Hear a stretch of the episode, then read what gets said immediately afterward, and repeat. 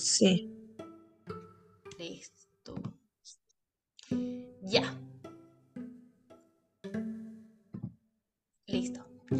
Ya, sí. Hola ¿empezamos? chicas, sí, bienvenidas a un nuevo taller de nuestra comunidad. Este taller se llama El placer te queda bien. Eh, este taller eh, lo vamos a grabar y lo vamos a subir como podcast, ¿ya? Para que todas las personas puedan tener eh, el, el acceso a esta valiosa información. Bueno, me voy a presentar. Yo soy Danieli Plate, me pueden decir Olivia. Yo soy psicóloga y bueno, eh, tengo esta hermosa comunidad de mujeres. Y gracias a todas las chicas que se conectaron hoy día para mm, acompañarnos en este taller, donde tenemos como invitada a Valesca Galvez. Valesca, muchas gracias por acompañarnos. Primera vez que estás aquí con nosotros. Bueno, has estado en el podcast, eso es Sí, o sea, había importante. estado en el podcast, sí, pero primera vez acá como en, en reunión en vivo. Así que igual, muchas gracias por la invitación. No, gracias a ti, Vale. me gustaría, Dale, dale nomás, me Vale, gustaría como decir así, ya. Eh, bueno, mi nombre es Valesca Galvez, yo eh, tengo un septop que se llama Orgasmar. Eh, lo pueden buscar en Instagram como orgasmar-bajo y también pertenezco a, un grupo que se llama Proyecto Consentido, en el cual hacemos talleres de sexualidad eh, y divulgación en verdad sobre ESI y temáticas de género también. Así que también las invito a revisar ese proyecto que empezó hace poquito igual. De hecho, no estaba todavía cuando habíamos grabado el podcast la vez pasada. Ya, Es algo reciente y ha estado como muy lindo ese trabajo. Eh, y ya para meternos como de lleno en la presentación, me gustaría eh, decirles que eh, la idea es que este igual sea un espacio seguro, así que eh, sería genial que como que acordáramos como algunas reglas en torno como al taller o, o a la charla, como le quieran decir. Em, en primer lugar, me gustaría proponer de que si tienen dudas respecto a algo de lo que estoy hablando o de que si otra chica está hablando, que lo podamos expresar, que, no- que nos sintamos con la libertad de expresarlo y que también tengamos en mente que de pronto las palabras que podamos utilizar no sean las más idóneas porque de repente uno desde la ignorancia igual puede como ofender a otra persona.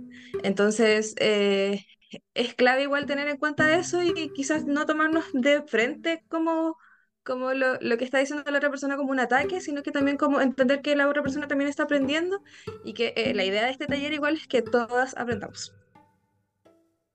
¿Les parece bien? ¿Sí? súper, Súper. excelente. Ya. Eh, no sé si alguien más quiere proponer alguna regla o alguna como norma, como, o algún marco general para que podamos como empezar con el taller. Yo, vale, em, empezar, o sea, decir, chiquillas, que como siempre, como les decía antes de la grabación, eh, que como en todos los talleres, la masterclass que nosotros hacemos y conversatorios, la idea no es que sea como la exposición y un monólogo, sino que podamos ir conversando, debatiendo, si tienen dudas, pregúntenle a la Vale, pueden interrumpir, la idea es que sea esto como un conversatorio también, aparte de taller sí, pero Sí. porque tenemos a la experta acá, pero también un conversatorio para que ustedes aclaren todas las dudas que tengan, no tengan vergüenza porque ninguno que es experto en, en esto, o sea, la Vale, pero nosotras no, entonces preguntemos todo, ninguna pregunta es tonta ni está de más, entonces denle nomás, si les da vergüenza hablar en el micrófono, pueden escribirlo en el chat, no hay ningún problema. Ya, Eh, ahí voy a necesitar ayuda que tú me vayas leyendo, Doña. Yo te leo, Porque ni no un problema. no sé. Ajá, yo te leo, ni un problema. Em, ¿qué más? Eso, chiquilla. O sea, aquí el taller lo hacemos todas. Entonces pregunten con total confianza. Ya, entonces, eh, como decía Vale, ella Empezamos. tiene su sex shop que es Orgasmar. También es ingeniera biomédica, ¿cierto? Sí, ingeniería civil biomédica, sí. Perfecto. Entonces también, bueno, como ella vende estos productos para el placer, eh, también ella lo ha estudiado de acuerdo a su profesión. Eh, y bueno, también le pueden hacer Sí, sí. preguntas respecto a los materiales. Eso lo hablábamos harto en el podcast que grabamos con ella. Y me pareció súper interesante porque yo nunca había considerado el tema de los materiales o los lubricantes, que son distintos. Como... De, Ella sí, sabe de la- de la seguridad. Exacto. Entonces, bueno, todo lo que quieran, pregúntenselo a la Vale, esto es un lugar seguro, así que con total confianza. Así que vale, la presentación es tuya.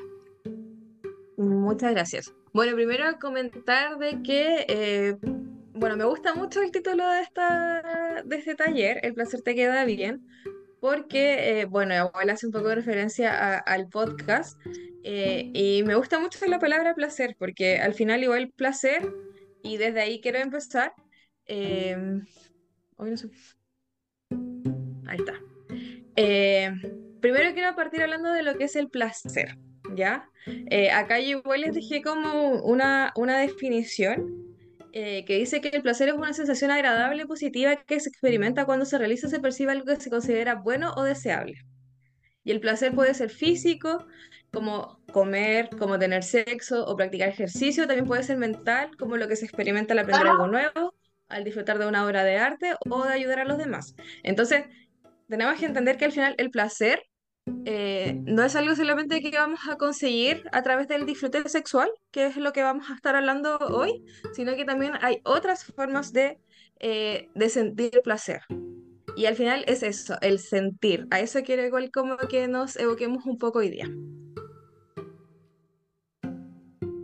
Y eh, bueno, para partir de lleno como la sexualidad, acá igual les dejé un, un ¿cómo se llama? Eh, una descripción que dice, el término sexualidad se refiere... Ay, no alcanzo a leer con la... Ahí está. Se refiere a una dimensión fundamental del hecho de ser humano. Se expresa, de, eh, se expresa en forma de pensamientos, fantasías, deseos, creencias, actitudes, valores, actividades, prácticas, roles y relaciones. La sexualidad es el resultado de la interacción de factores biológicos, psicológicos, socioeconómicos, culturales, éticos, religiosos o espirituales. Entonces, esto igual nos está diciendo que la sexualidad o cómo nosotros vayamos desarrollando nuestra sexualidad igual va a depender mucho de cómo es nuestro entorno, cómo es nuestra sociedad, eh, cómo nos criaron, eh, cómo es nuestra situación eh, socioeconómica, hay muchos factores que influyen en la sexualidad y también me gustaría como aprovechar de decir el tiro de que, em, bueno, uno cuando piensa en sexualidad piensa al tiro en sexo y no. Eh, la sexualidad es mucho, mucho, mucho, mucho, mucho más amplio eh, que solamente el coito. Eh, la sexualidad es algo que nos acompaña desde el momento cero de nuestra vida hasta el último segundo de nuestra existencia. Eh, si bien durante la adultez vamos desarrollando esta sexualidad a través como de la conexión o como de, con, como con otras a través del coito, eh, también en la primera infancia eh, los bebés los hacen a con la madre a través de, del amamantamiento, por ejemplo. No sé si sabían eso. toda la forma que tenemos como de relacionarnos tiene que está muy ligada a la sexualidad. Eh, entonces, igual es como muy paradójico que como que la sexualidad de nuestra sociedad sea como algo tan tabú, siendo que está como tan en el aire, como tan, tan como en todo. Eh, no sé qué piensan, si alguien quiere como comentar algo respecto a esto, como lo había pensado así. Vale, yo eh, que, mm, no sé, pienso que mm, igual por lo que he visto con pacientes, de repente he visto que la sexualidad se ve como algo malo. Es como que casi que uno como mujer y sobre todo desde antes como un tema social, como que tú tienes que ser como pura, como que no tienes que incitar el deseo sexual en otros en los hombres especialmente, y es como que se ve mal. Quizás ahora eso ha cambiado, pero quizás antes no, antes era distinto y se veía como mm, había mucho prejuicio con respecto a la sexualidad. Sí, mira, yo creo que igual siguen habiendo muchos prejuicios, en verdad. Em, y también está, claro, este, esta, este como eh, este como machismo, por así, como directamente para nombrarlo, de que, eh, claro, la mujer es un objeto de deseo. Entonces está como al servicio de la sexualidad o del deseo de un otro.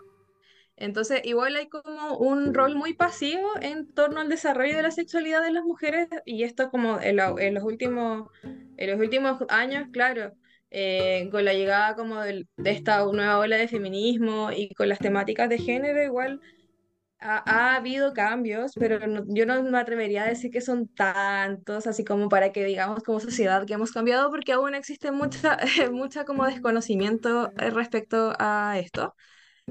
Eh, pero sí, eh, es, como, es un factor súper común el todavía en- entender como la sexualidad como algo malo o como algo como que se ve solamente en la cama.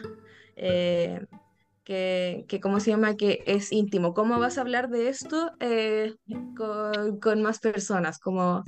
Y es todo lo contrario, porque al final lo que les decía, la sexualidad es, es todo lo que sentimos, lo que pensamos, lo que hacemos, eh, eh, nos acompaña durante toda nuestra vida, entonces igual eh, es importante hablarlo, es importante expresar lo que uno siente, eh, así como eh, últimamente hemos, eh, en los últimos años hemos visibilizado la importancia de la salud mental, también es importante visibilizar el bienestar sexual. Y esto, ojo, no quiero decir como eh, que vayan vociferando así como cuántas veces tienen relaciones sexuales a la semana o al día, no, sino que cómo se sienten ustedes respecto a la sexualidad,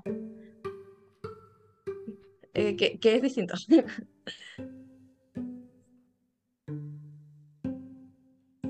Eh, bueno, y también como a, a lo que hablaba Danja, igual hay mucho, eh, muchos mitos respecto a la sexualidad eh, que hasta el día de hoy yo de repente escucho. Por ejemplo, ahora se me viene a la mente, eh, bueno, lo que, lo que estábamos hablando recién de que el hombre propone y la mujer dispone, que es como, o también se le dice como eh, la mujer cuando quiere, el hombre cuando puede, como entendiendo como que eh, eh, como que el hombre siempre, por ejemplo, tiene ganas y la mujer se tiene como que hacer un poco la difícil, porque si no es una fácil, eh, o bueno, ¿para qué como eh, ahondar más en, en, ¿cómo se llama?, en palabras similares? Co- y también dándole nuevamente como esta conno- connotación negativa como a cualquier mujer que quiera desarrollar libremente su sexualidad, lo cual está pésimo, porque al final cada uno, el foto de cada uno, uno ve lo que hace con él, lo que no, y como yo no me debería meter en cómo ninguna de ustedes quiere desarrollar su sexualidad y así yo también espero que lo hagan conmigo. Eh, no sé si se les viene a la mente algún otro mito que escucharon como, porque hay muchos.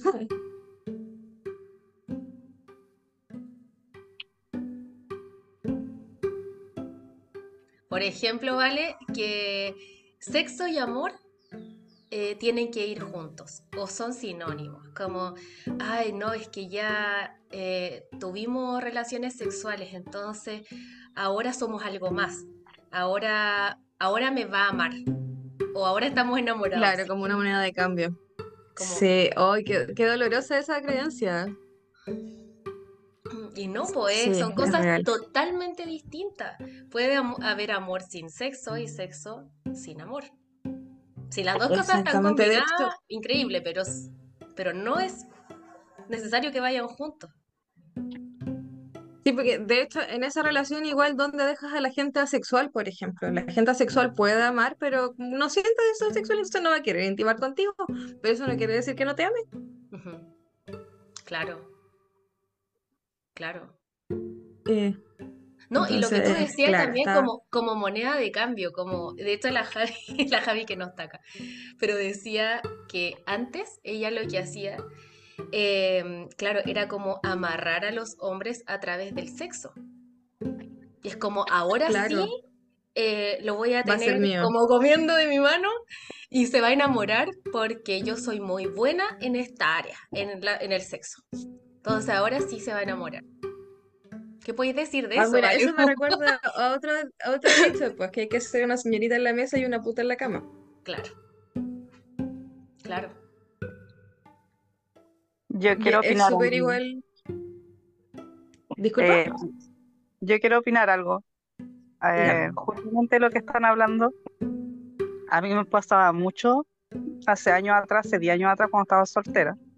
Después de mi primera separación, que fue una relación de casi 14 años, eh, viví la vida loca, como se dice. conocí gente, me sentía regia. Ese tiempo tenía 35 años. Eh, siempre he tenido como la genética de mostrar menos, entonces siempre, siempre se me han acercado como hombres más jóvenes. Y me metí a esto de las redes sociales, a, al Badu, a San Badu. y me di el lujo de escoger a los que yo encontraba más minos. Y tuve varias, varios amigos con ventaja y yo sentía eso. Yo sentía eso de que hoy soy tan buena en la cama que ahora este mino se va a enganchar y se va a enamorar. Y muchas veces no, pasó más allá del el amigo con ventaja, que si bien es cierto, eh, constante, buscaban a través del tiempo y, y yo cortaba y conocía a otro que me gustaba más y cortaba con ese y seguía con el otro. Eh, pero sí, yo también tenía como ese mito de, de, que a través de la sexualidad yo podía hacer que uno se enamorara de mí. Y después me... Ah, sí, porque todos se ponen en la primera. Alguien está en el súper. Y ahí. Me encanta. las maravillas de la, del internet. Eh, pero sí, pues súper común como el, o también como pensando quizás como en un matrimonio establecido, como que claro, tienes que darle la pasada, o si no, como que no, como que la relación está mal, como, como no entendiendo que igual eh, como por mucho de que tú estés en una relación estable, eh, si no tienes ganas, no tienes ganas nomás, pues como que al final tampoco puedes estar como a disposición de, de, un tercero si es que no, si es que no quieres. Y, bueno, y mitos, por ejemplo, también hay muchos sobre como la iniciación de la vida sexual, hay demasiados, como algunos terribles como que en, la primera vez, la primera vez no quedas embarazada, lo cual es mentira, o de que te cambia el cuerpo cuando inicias tu vida sexual, eh, que tienes que perder la virginidad con, con, con alguien que sea importante, eh, y así un sinfín de, de, de ¿cómo se llama? De, de mitos y creencias y, e imposiciones respecto a cómo tenemos que llevar nuestra vida sexual. Eh, porque, por ejemplo, si yo quisiera iniciar mi vida sexual y no estoy como, y no quiero como que sea como alguien con el que yo esté, de que esté enamorada, es mi decisión igual, es, como, o, si lo quiero aplicar ahora también, como no, no tengo que esperar, no sé, pasar peleando, no sé qué, o, sino que eh, es, la decisión de cada, de cada uno o cada una. Eh, ¿qué, más? Eh, no sé, porque que no tienes que usar condón si es que es como, es que si, como la prueba de amor, como si lo amas, como que tienes que sacarte el condón. Y es como, mm, que yo te ame no tiene nada que, que ver con que si yo me quiero cuidar sobre, sobre ITS o sobre embarazos no deseados. Em, ¿Qué otro mito se me ocurre? Em, que bueno, que la sexualidad es algo para gente joven, que la gente mayor, las personas mayores no, no tienen sexualidad.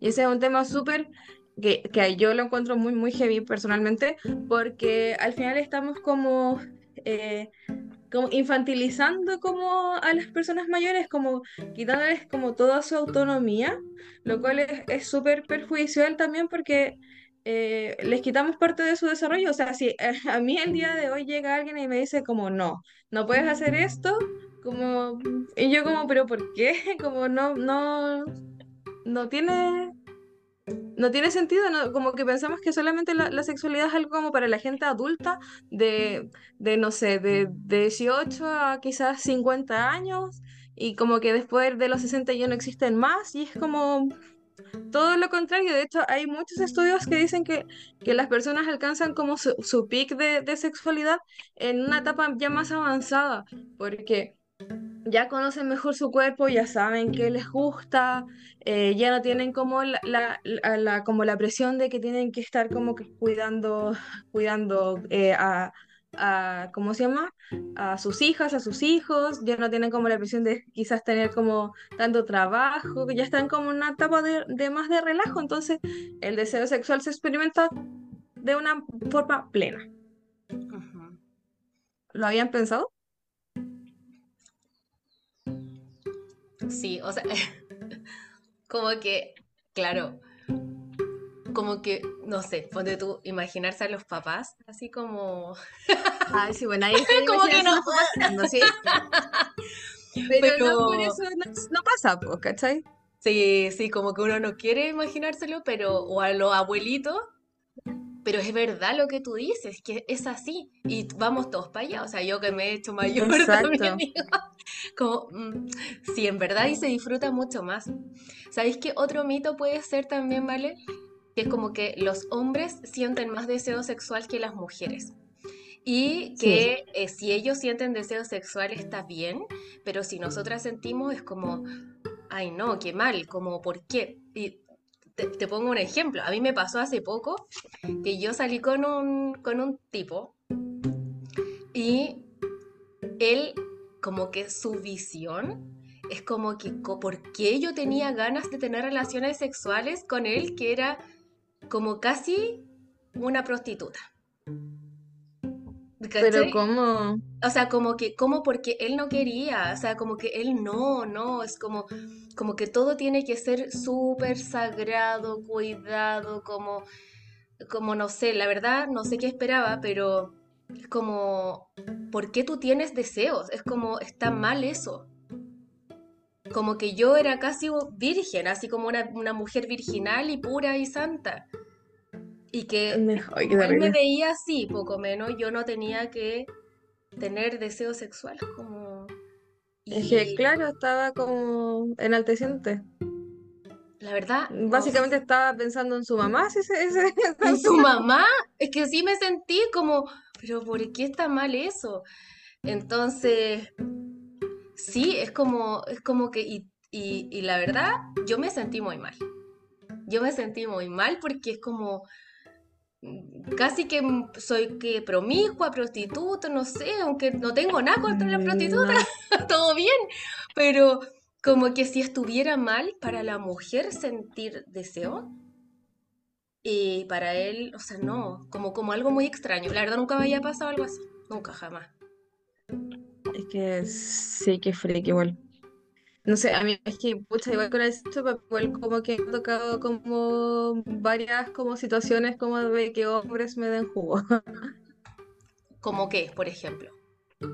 Eh, como que asumen directamente de que yo siempre tengo ganas, por ejemplo. Claro, Y como, y gratuitamente, onda, yo estoy como con la tienda atendiendo y como que me empiezan a preguntar de juguetes y después me empiezan a preguntar de mí. Así como, ¿qué me gusta? Como cuántas veces como que lo hago al día y es como, ¿qué te pasa? Como, claro.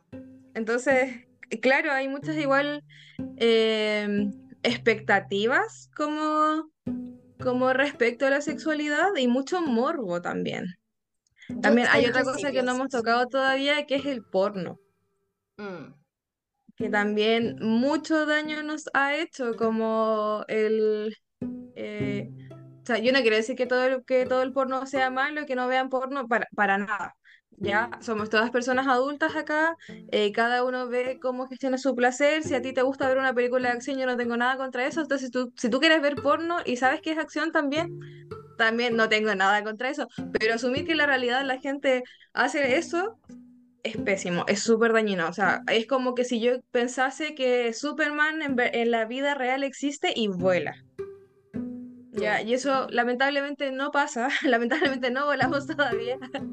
Eh, así que también eh, pasa lo mismo con la sexualidad, pues yo no puedo como esperar de que sea la misma lógica eh, relacional, como que yo solamente mire a una persona y como que esté mega excitada y como ultra lubricada y que quiera que me, que me cacheteen y me tiren el pelo y que me escupan en la boca o qué sé yo, también como no tiene que ser necesariamente mi gusto. Y si ese es tu gusto también está bien, pero uno igual tiene que aprender igual a eh, bueno, que lo vamos a hablar un poquito más adelante, como conocerse, saber qué le gusta y también eh, tener conversaciones como respecto a la sexualidad con otro, como, eh, como entender como si tú quieres intimar con otro, como también entender qué le gusta al otro, cómo no, o bueno, tener estas conversaciones de pronto como incómodas como con este tipo que tú tuviste, pero te diste cuenta del tiro y de que en verdad ahí no era, me imagino. Obviamente que no. ¿Sabes lo que pasa? Que, por ejemplo, em, creo que, sé, que hay mucho estereotipo en todo, o sea, como lo hemos hablado también en los podcasts, Sí, pues. con respecto a la belleza, con respecto a la sexualidad, un montón de cosas, a lo que es una mujer, lo que es un hombre, etc.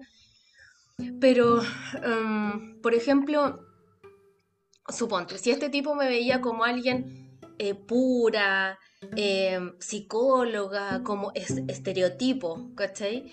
Eh, media angelical, no sé qué pensaba. Entonces, yo no podía sentir deseo sexual porque eso no iba con el estereotipo que él tenía de mí. ¿Y qué es eso? O sea, no tiene nada que ver. Creo que tenemos que nosotros ponernos en una posición súper realista de las, de la- de las cosas y no estereotipos. Lo que tú dices del porno es tan cierto porque el porno es ciencia ficción. O sea, si ustedes, eh, porque, claro, o sea, para poder nosotros saber de qué estamos hablando, tenemos que verlo, o sea, como ver qué es esto, o sea, hasta llega a dar risa a veces de lo, de lo falso que es. Todo es ciencia ficción. Piensen que para todos hay trucos. Para todo, para todo. Para em, el squirt, que después lo podéis hablar, que es como la que dicen, o sea, no está Ah, bien sí, la aplicado, la eyaculación. eyaculación femenina, pero que, pero que no, no, no es ese el, el término en Sí, realidad se ese, ocupa ese chorro realmente. tipo, claro, tipo como manguera. como manguera que la, a la mujer le sale como un chorro de, de agua prácticamente. Eso es falso. O sea, eso es un truco, es un efecto especial que lo hace. O sea, sí se puede, en la realidad sí existe. Sí. Pero en la forma que lo muestra el porno, no es, no es la realidad. Entonces están esperando que la mujer como que tire 5 litros de agua y eso no es cierto. O lo mismo, que el hombre eyacule un montón y es como, no, y cuando ven la realidad es como, ¿por qué estará enfermo? ¿Tendrá algo? ¿Por qué se metió con otra que Claro. eyacula tan poquito?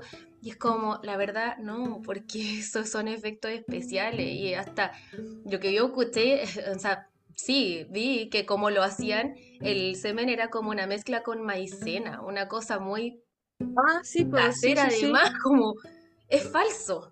Es falso, o sea, todo lo que vemos ahí no es real. Ahora, hay otro tipo de porno que es distinto y la Vale después puede dar algunas páginas que es como casero y es más real, cuerpos reales, cosas No, reales. y, y también no, no solamente casero, sino que también hay como otras líneas de porno, como no tan mainstream como el post-porno o el porno feminista, que ven como, eh, como que abordan el erotismo de, de otra manera, de, de otra perspectiva. Claro, Eh, igual hay, hay, hay otras alternativas. hay otras Solo alternativas. de Más, que esta gran industria como... Sí, es que igual eh, a uno igual ahí tiene que empezar a buscar qué le gusta. Pues, igual como cuando uno quiere ver una película, pues como, Sí, no sé, pues si te gusta como, eh, como las películas de acción o las comedias románticas, como que obviamente te voy a inclinar por eso, y no, y no por una como de, de animación, por ejemplo. Y Entonces acá lo bien. mismo, uno tiene que, si quiere como experimentar como en, o indagar como en el porno, tiene que buscar como una línea que le gusta. Sí, y saber que eh, lo que estáis viendo es también ciencia ficción, es una película en el fondo. Entonces tampoco esperar que la realidad sea como en la película, porque eso, como dice la Vale, no pasa. O sea, no, si vemos Superman no es que vamos a volar. Nosotros no sabemos que es ciencia ficción. Entonces, eso. Vale, voy a leer algunas, Sí, y- y- algunos chats. Ah, ya. Y mientras voy a comentar igual que eh, también eh, otra cosa que nos afecta mucho del porno es como que esperamos vernos como de cierta manera en la sexualidad, como que de repente yo he escuchado demasiadas personas que me dicen como no, no disfruto porque se me ve el rollito, eh, tengo celulitis, las estrías, las pechugas no me gusta cómo se ven en esta pose y es como... l- Loco, tu cuerpo siente, disfrútalo, como que al final se enfocan tanto en cómo se ven que no están disfrutando lo que están recibiendo. Claro. Exacto. Es súper heavy. Y la verdad De que hecho, la persona... no sé si No, dale, dale. No sé si sabían que, por ejemplo, para alcanzar un orgasmo, la parte frontal del cerebro, la que está acá, eh, tiene que apagarse. Y la parte frontal es la parte racional. Entonces, si tú estás pensando de que te veis gorda, que el rollito, que la celulitis, o que tenéis que ir al supermercado terminando lo que estáis haciendo, o que tenéis que ver a los cabros chicos, te va a costar mucho llegar a un orgasmo. Como no va a ser una experiencia como... Y puedes incluso ser frustrante. Sí. Sí. Qué, qué buen dato ese, ¿ah? Sí. Aquí, aquí te estudiamos de... Me encanta. Ya, mira, dice. A mí Ya, me pasó. Sí, a mí me pasó darle pecho a mi bebé. Ah, a mí me pasó darle pecho a mi bebé. Pe- bueno, voy a completar porque aquí creo que faltan algunas palabras. Pensé que era conce- anticonceptivo natural y quedé embarazada con bebé de ocho meses. Mito. Uy, sí, pues mito, sí. Dios. Ay, ay, ay. Sí, pues de hecho esa, pues la cuarentena, Sí, po. la famosa cuarentena de la, del embarazo. Oh, qué heavy. Ya, a ver, otro dice Alicia. Creo que otro mito que podemos tener las mujeres es que el sexo debería ser de una forma específica, perfecto, digamos, basándonos en expectativas preconcebidas y esperando que la pareja lo sepa ya todo. A Es- veces sí, hay también temazo. hombres inexpertos, eso es cierto. ¿Y ustedes? Es que al fin, ¿alguien habló, no? No, no, no, dale. Ana. Em, es que sí, y al final uno igual tiene que entender de que cada vez que tiene un encuentro sexual con una persona, sobre todo nueva, como que va a ser dis- totalmente distinto, po.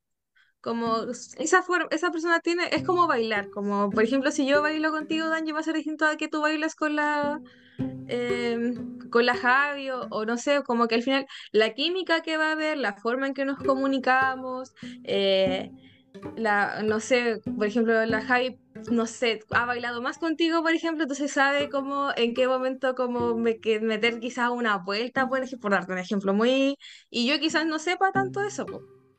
Eso puede pasar, como si lo llevamos como a, a la sexualidad. O de pronto, claro, pudiste tener un buen encuentro con una persona y después lo vuelves a ver en mucho tiempo y es totalmente distinto porque el mood en el cual estaba esa persona también cambió y el tuyo también. Exacto. Entonces, y, y también respecto a eso, igual me quiero colgar de que de pronto como que se asocia mucho lo femenino como a lo pasivo, por así decirlo, y como que, que se espera que el hombre haga todo. Como pensando en la, en la heterosexualidad. Y no, porque al final nosotros también somos sujetas activas de deseo, somos personas deseantes, somos personas que podemos comunicar cómo nos vamos sintiendo, eh, qué nos excita, qué, no, qué nos gusta, eh, qué queremos hacer. Eh, no tenemos que esperar siempre que la otra persona tome la iniciativa, o como por, bueno, igual de esto se mezcla con lo que estábamos hablando al principio, de que eh, está la sexualidad como muy castigada y que obviamente si tú hablas un poco más vas a ser una prostituta y no sé qué, pero mira, si te estás metiendo con una persona que cree eso, no, en verdad no te estás haciendo ningún favor. sí, Oye, no, como- es que eso es heavy. Y acá ponen como que también hay hombres inexpertos. Y está bien, pueden tener sus miedos, pero tampoco, ojo con lo que también dijo la Vale, o sea, ojo con que te hagan sentir que porque tú eres una mujer que tiene deseo sexual, que es normal, es normal, completamente normal, eh, tú seas impura, prostituta, promiscua, sucia, eh, poco espiritual. O sea, no tiene nada que ver con eso. Y aparte, igual pienso como que, que es ser, ser inexperto, porque por ejemplo la otra vez igual hablaba con, con una pareja eh, y me contaban que, este era como el segundo matrimonio y que de hecho como el, el hombre de esta relación como que se había separado como como por temas como de sexualidad como con su otra, con su primera esposa y, y claro, pues como con la primera esposa como que ni siquiera había sentido un orgasmo en su vida, como que no, no hacían match para nada. Ujú. Eh, y él dijo, yo nunca cambié como nada, pero como con la persona que estoy, como que lo que, con lo que hago está bien.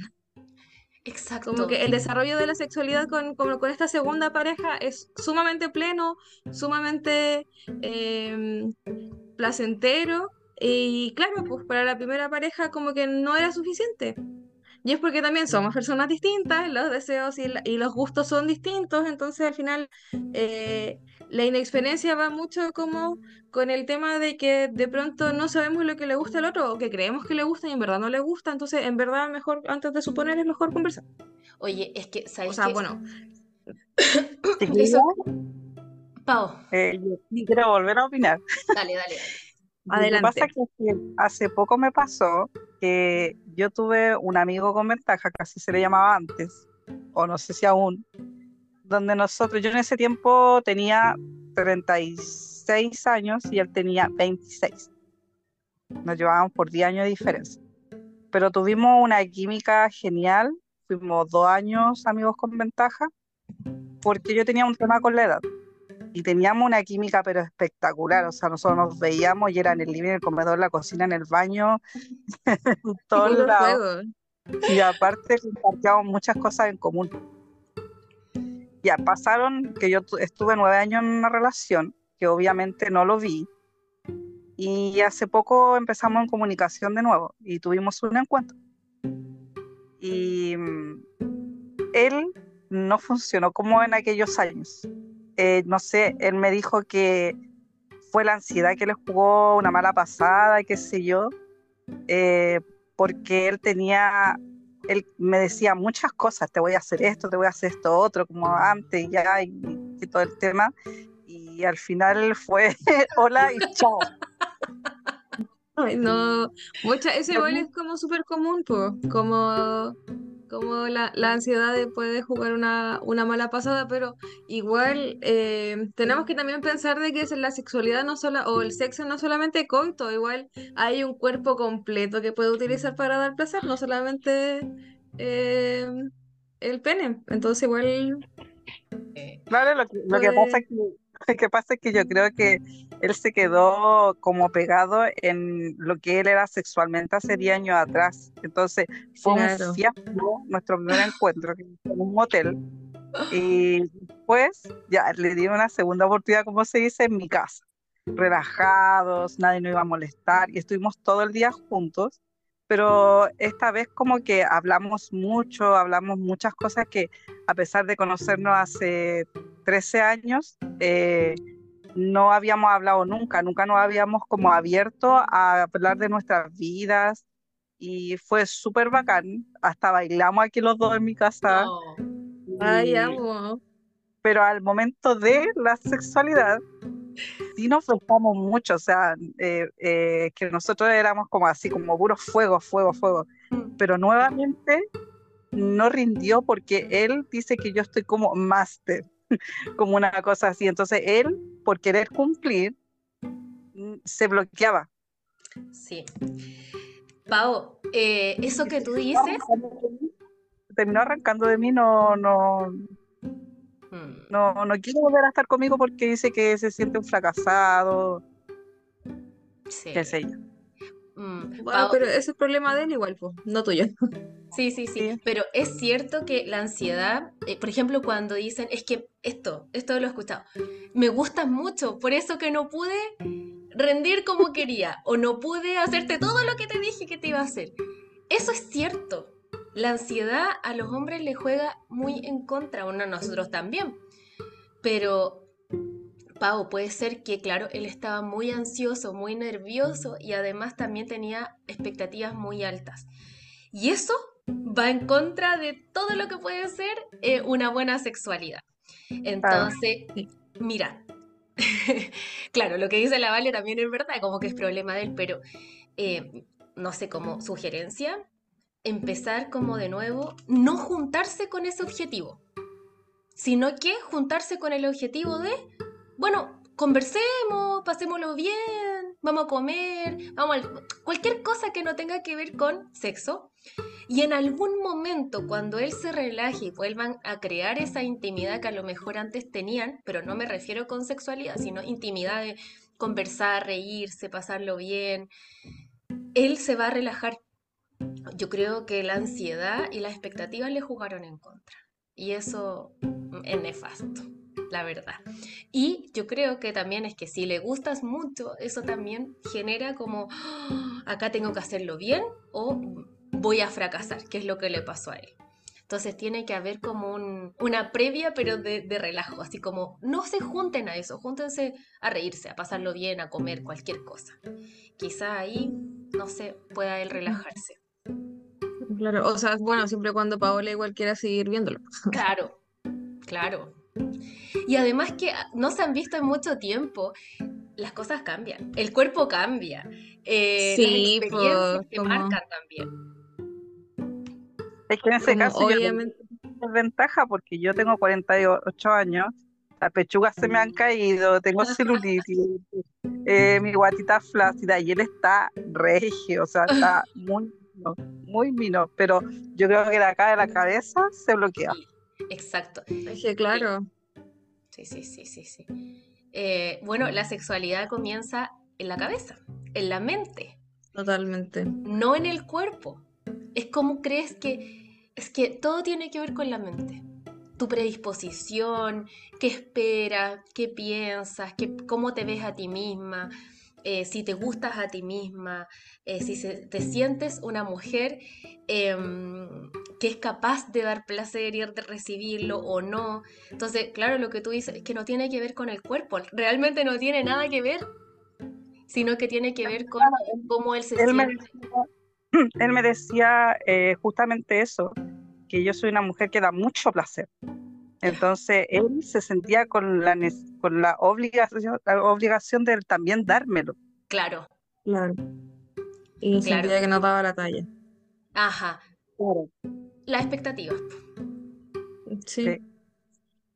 Sí, no y sé. de pronto en la comunicación, porque es súper sencillo igual, o sea, bueno, no es tan, no, claramente no es tan sencillo, perdón, porque si no, esto, eh, no tendríamos este problema, pero se- eh, sería mucho más fácil que de lleno como que te preguntara como qué quieres hacer o qué te gustaría experimentar o cómo, eh, no sé, podrían incorporar, por ejemplo, juguetes, eh, por ejemplo, ya si dura poco, claro, después puede usar un arnés o puede usar como un dildo o pueden ocupar un vibrador o un succionador y, y así, y, lo, y lo pueden pasar igual increíble, al final eh, la sexualidad eh, es demasiado amplia y uno puede ser muy creativo también, entonces eh, no, no necesariamente tiene que como dar la talla como solamente él y, y, como, y su erección.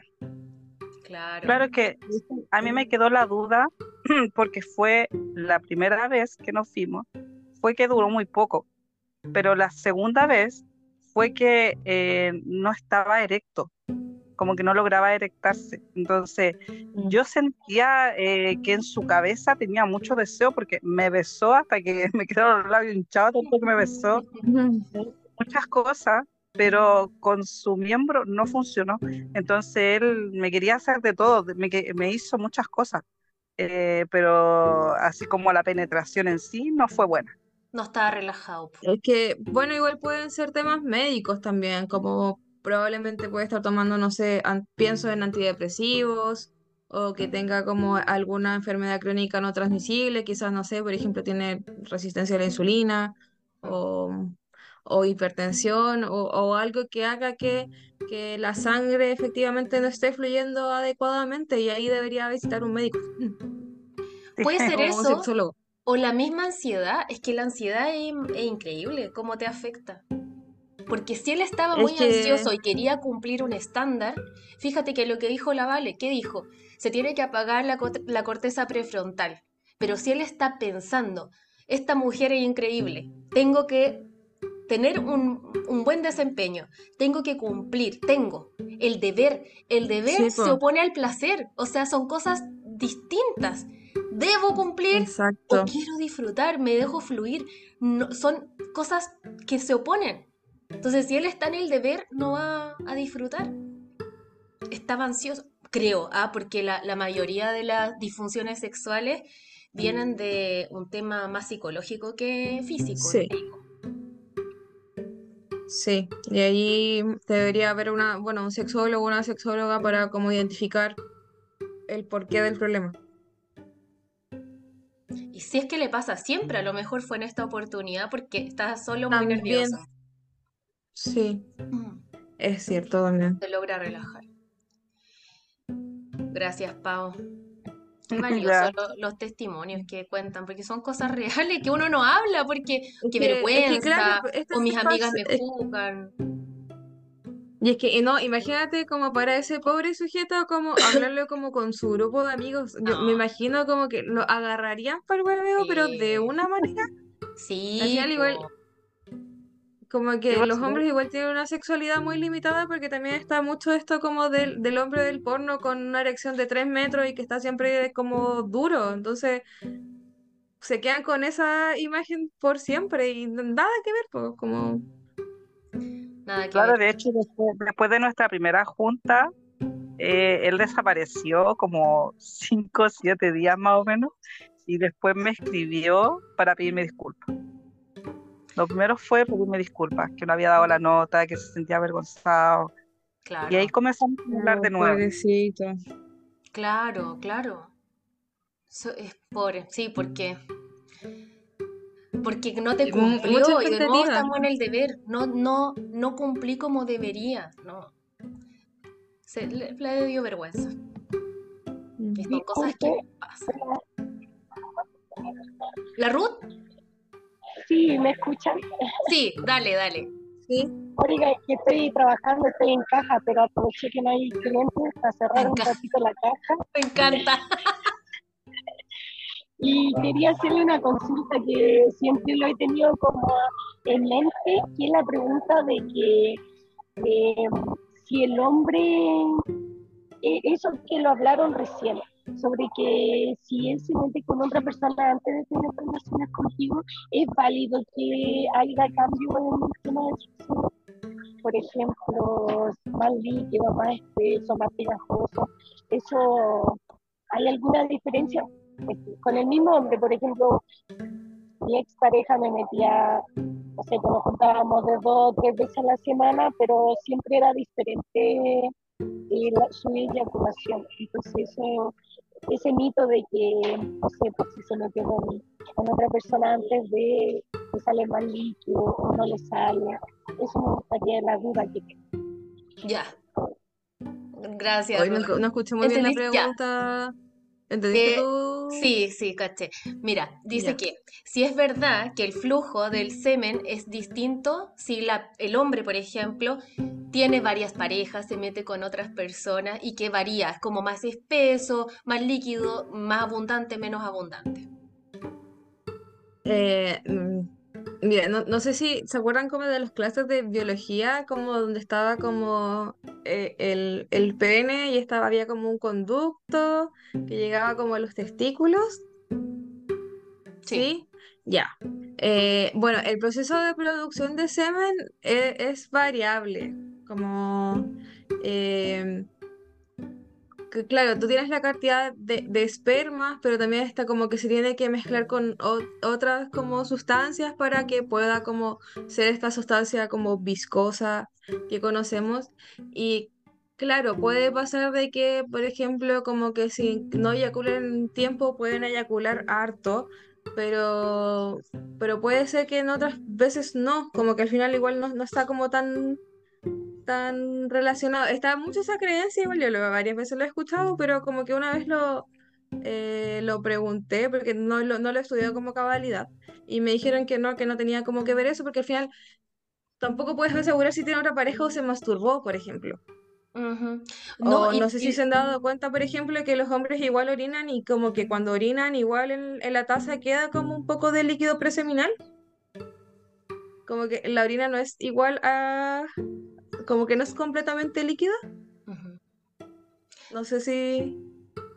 Entonces, o pueden de repente igual cuando tienen como erecciones, como que pueden botar un poco de líquido preseminal. eh, como que es súper, súper variable. Y también tiene que ver con la hidratación. O sea, un hombre que Sí, se po, hidrata también. más va a ser más abundante y más líquido y el que se hidrata menos, más espeso y menos cantidad. Entonces, como que creo que es más un mito. No, o sea, no Mm. podríamos decir que 100% se debe a que quizás tiene varias parejas sexuales. Es claro. Sí. Pero, por ejemplo, si tú igual lo piensas como, eh, si tienes como, si en, en una, en un encuentro sexual hay más de una eyaculación, probablemente en la segunda eyaculación haya menos semen. Claro. Porque claro, como ya eyaculó una vez, como que queda menos en reserva, porque al final tampoco es como que sea una fábrica que esté como a, a toda máquina 24/7, porque si no tendrían como, no tendrían dónde almacenar el semen también. Sí. Em, voy a seguir leyendo el chat. Dice la Silvana. Eso que están diciendo me pasó. eh, ah, pero esto de hace rato, lo que hablamos del squid. Eso que están Ah. diciendo me pasó y me cuestionaron N por no tener literalmente un chorro como el que decían que mostraba la película. Lo más brutal es que uno termina cuestionándose. Yo creo, Vale, que podría explicar qué es el squirt, porque no sé si todos saben, y, y hablar de esto, qué le pasó, que lo encuentro brutal. Sí, hoy, pucha, me fa- mira, me, es que me falta acá. Ah, pero acá se puede dibujar. Sí. Dibuja. Ahí sí. Ya, sí. Voy a tratar de dibujar una. Tienen que tener mucha imaginación, eso sí, ¿ya? Ya.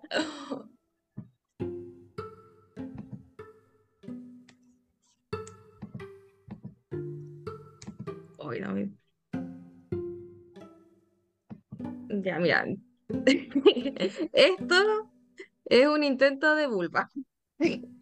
Con mucha imaginación. Perdón, no soy tan buena dibujando en el computador. Eh, este sería el clítoris. ¿Ya? Esta sería la uretra y esta sería la vagina. Ya. O sea, el orificio como de la cavidad vaginal. Nosotras tenemos, eh, si no me equivoco, son seis glándulas. Em, que las voy a, espérate, no me quiero equivocar en esto, así que las voy a, a buscar. Ya. Deme. Sí, pues si les voy a dar la información, se la voy a- se las voy a dar, Bien. se las voy a dar bien y no me quiero equivocar en el nombre. Ya.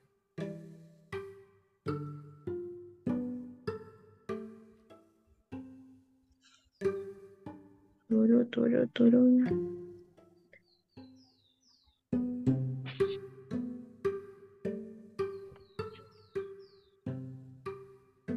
Ya, sí. Tenemos acá estas glándulas que son las encargadas de la lubricación. ¿Ya? O sea, es que voy a, mejor voy a buscar en, aprovechando que estoy compartiendo, estoy por ahí haciendo, podría perfectamente buscarla acá y... ¿O no? No puedo. Están viendo mi... Estamos viendo la mi- presentación. ¿No? ¿No están viendo el navegador? No. Tendré que dejar de da- compartir, compartir el, la otra pantalla. Ya, déjame entonces buscar.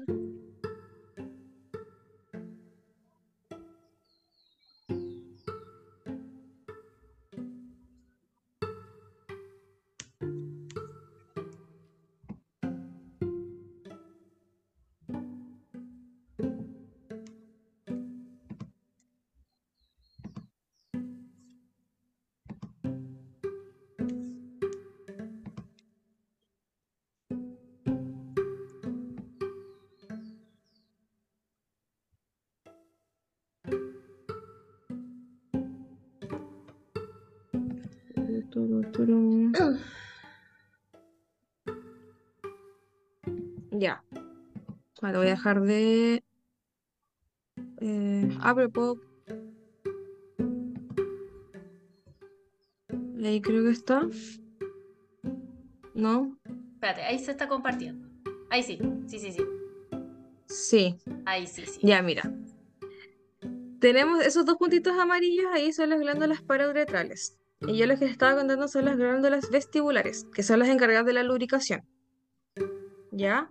Y las parauretrales son las encargadas de, eh, del squirt, que también se les conoce como próstata femenina. Son las de ahí. No sé si las conocían. Porque mucha gente igual piensa que como que el squirt es como hacer pipí. Claro. De hecho, una vez igual escuché, o sea, bueno, una vez yo de repente abro la cajita de confesiones en, en el Instagram y una chica como que me dijo, ¿sabéis que me pidieron tanto el squirt así como un chorro que lo me.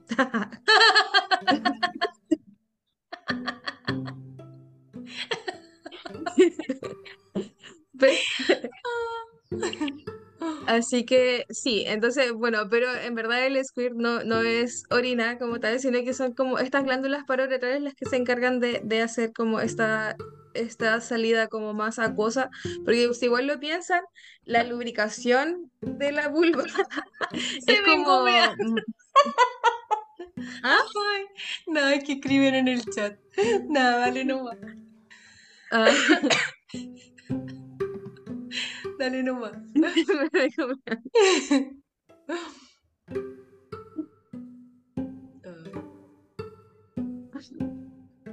Y es que... em, Hoy, espérate, se me fue la onda. Ya, sí, la lubricación, eh, ahí estaba. Eh, la lubricación que genera la, la vulva eh, igual es acuosa, pero no es como agua, agua. En cambio, el squirt sí es mucho más acuoso. Eh, es distinta la sensación. Y claro, cuando tú sientes ese estímulo, igual como que en algún momento igual te da como la sensación de como que si te fueras a hacer pipí, pero es como un poco distinto. Como... Y aparte que también eh, para poder tener un squirt igual tienes que estar relajado. Claro. Como también como eh, soltar un poco como el, el control, por así decirlo. eh, de, de como de tener como todo como tan, tan apretado. Sí. Así que eso. Eh, para que si les piden el chorrito ya saben qué pueden hacer. Oye, pero eh, vale. O sea, ¿todas las mujeres pueden tener squirt? Mira, yo he escuchado que sí, pero tampoco me atrevería a decir eso porque al final como si alguien no lo tiene, también se va a sentir frustrado. Como Sí. que al final, eh, eh, y al final como que alcanzarlo tampoco, o sea, como que hay, hay personas que se les hace más fácil que a otras. Y hay técnicas igual, eh, yo he visto que igual hay como cursos, nunca he asistido a uno todavía, Mm. pero cuando vaya voy, voy a volver acá al podcast y les voy a contar. Pero sí, hay técnicas. Por ejemplo, a, a mí se me hace mucho más fácil eh, con el succionador. Eh, pero, y, cl- y, y claro, igual le he hablado con otras chicas que también como que se hace mucho más fácil como desde esa, desde esa estimulación a, a otras. Claro. Eh, pero que no tengas squirt no significa que no disfrutes, que no tengas orgasmo, Para nada. no, no tiene De nada hecho, que tú ver. puedes ni siquiera tener un orgasmo y igual disfrutar un encuentro sexual. Es que, ¿sabéis que Hablemos de eso también, como de la obligatoriedad de tener como un squirt o de eyacular o de tener un orgasmo para decir esto estuvo bueno. Siendo que, eh, sí, obviamente es muy rico tener un orgasmo, obviamente es muy placentero, no, no, yo no estoy diciendo lo contrario, pero que de pronto igual la, la experiencia puede ser como desde otros sentidos también, como que hay encuentros, por ejemplo, a mí me gusta mucho como eh, la visión que igual tiene como todo el mundo de, del BDSM, que sesionen y muchas veces los encuentros, las sesiones no tienen nada que ver con lo sexual, o sea, bueno, la gente igual como que piensa que, claro, que el látigo, la fusta, no sé, y las 50 sombras de gay, y de repente son juegos, son juegos sensoriales. Como que experimentan como el placer desde otras perspectivas. Sí. De hecho, hay un... Eh, hoy no me acuerdo qué meses, pero como que en la cultura del BDSM como que hay un mes o como una fecha como en que eh, la gente que es sumisa como que ocupa estos como eh, como calzones de castidad, por así decirlo. Como, como para evitar eh, eh, precisamente como masturbarse o tener encuentros sexuales porque quieren como abordar el placer o como la experiencia sexual desde otra perspectiva, pero igual es súper válido, como, como al final la sexualidad igual es como creatividad y la forma en que te das placer O sea, convengamos que, por ejemplo, eh, no sé, pues tú podías apretar las piernas, ¿cachai? Podías frotarte con la, con la silla y puede ser como, te vas a lubricar y va a ser como placentero. Claramente quizás no llegues como si lo haces un ratito a tener un orgasmo, pero puede ser una experiencia súper placentera. Claro. Ahí puede estar en el Sí. trabajo ahí divirtiéndose. Pueden hacer más entretenido el trabajo de oficina. Oye, pero eh, como para la Silvana, lo que te pasó, Silvana, creo que fue súper igual como mm, eh, eh, un poco violento, o sea, como que casi que te obligaran a tener un squirt porque, no sé, como hazlo, y además que cuando te obligan a hacer algo como te lo piden, es que menos, es como que menos lo vas a tener porque de nuevo volvemos al deber. Debo tener un squirt, es como... No, o sea, tienes que estar súper relajada y si lo quieres, también, no es una obligación. Creo que eso Sí, claro. también viene de, lo que hablábamos del porno, es como, no, es que si no tiene, entonces no está disfrutando o no va a tener un orgasmo. Y es que, perdón, pero es que en el porno eso es un efecto especial que se hace con un chorro de agua. Hay un tipo que está atrás de la mujer con un chorro de agua para tirarlo, ni siquiera es real. Entonces, creo que igual fue como un poco violenta la experiencia que te pasó a ti. Sí. Aparte, Bueno, igual como el squirt, te- igual como va por la cantidad de agua, si tú, lo mismo que decís como respecto al semen, pues como si tomáis más agua, igual es más probable que tengáis como un squirt, Claro. como hay más agua circulando en tu cuerpo. Sí, po, claro. Silvana, dale ¿Ibas a decir algo, Silvana? Eh, dale. Sí, ¿verdad? Eh, bueno, todos tenemos como experiencias diferentes. Justo la de esa fue el cacas, el pololo malo que tuve. Entonces, eh, no se queden solo con las malas experiencias en caso que alguna la haya tenido, porque cada vez que uno está con alguien es como vivir algo nuevo y siempre pueden mejorar. Así que en verdad no se cierran con sus malas experiencias. A mí me pasó y yo creo que donde hice ese cambio, eh, todo mejoró. Mm, Así qué que. Qué bueno, qué bueno, Silvana. Sí, sí, sí, sí. Bueno, eh, mira, voy a...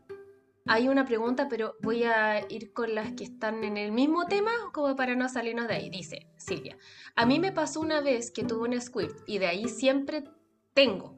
Y a mí me carga ensuciar. Es como un toque, pero es algo que no controlo, solo sé cuando ya está por salir y alcanzo a avisar. Ah, sí, pues la toallita abajo de la cama, un clásico.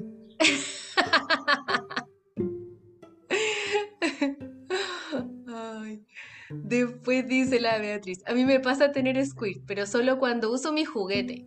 El orgasmo solo lo Ah. tengo con mi juguete o con sexo oral, pero no lo he tenido con penetración. Pero igual me Ya, gusta eh, quiero, quiero penetración. Dale, dale. Quiero hablar de esto. Em, el clítoris, ¿conocen el clítoris, no es cierto? Sí. ¿Todas saben lo que estoy hablando? Ya. El clítoris, bueno, por fuera se ve como eh, este botoncito, pero el clítoris es mucho más grande que eso. ¿ya? La anatomía, no sé si conocen la anatomía completa del clítoris, que es como esta cabecita y tiene unos bracitos para abajo, Quizá podría ¿no? poner una foto, ¿vale? Sí, voy a poner una foto, se ve sí, como que es muy pequeño, pero la verdad pero es que es como 10 centímetros. Es que está por incluso. dentro, o a 12, sí, 10 a 12. Entonces, sí, yo creo que mejor una foto para que se vea bien. Sí. Y la verdad es que es súper difícil tener un orgasmo solo con penetración. Es muy difícil. Eh, ay, ¿cómo comparto acá de nuevo? Tenéis que sacar el compartir y volver a compartir. No, si es que recién no lo hice así. ¿No? Eh, no, seleccioné la pantalla nomás. Ah, Mira, ahí está, ¿viste? ah, buena. ¿Se ve? Sí. Ya. Este es el clítoris completo. ¿Ya? Esta parte que se ve como acá es la que em, se ve como por fuera. Pues este es como el, el- el capuchón, por así decirlo. ¿Ya? Y eh, el, el clítoris eh, es súper parecido, de hecho, al pene. Como igual tiene el cuerpo cavernoso, igual se erecta, tiene glande, eh, tiene los bulbos. Y eso es lo que iba a decir, como depende mucho de como de tu anatomía, cómo sea tu clítoris. Bueno, igual así como, como todo, pues, todo, todo es distinto en cada, en cada una.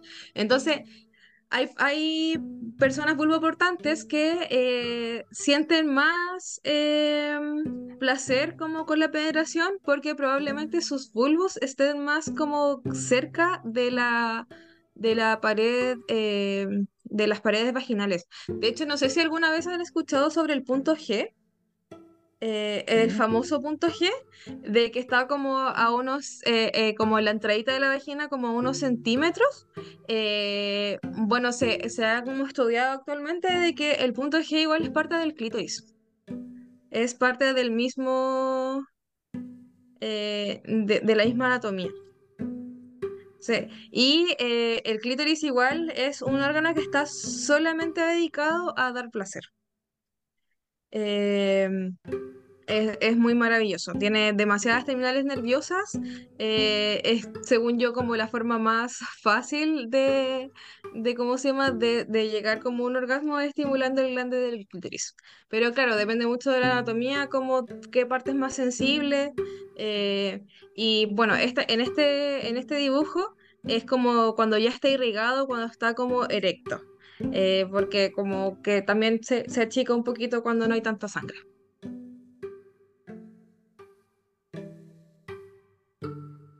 ¿Lo conocían así como completo?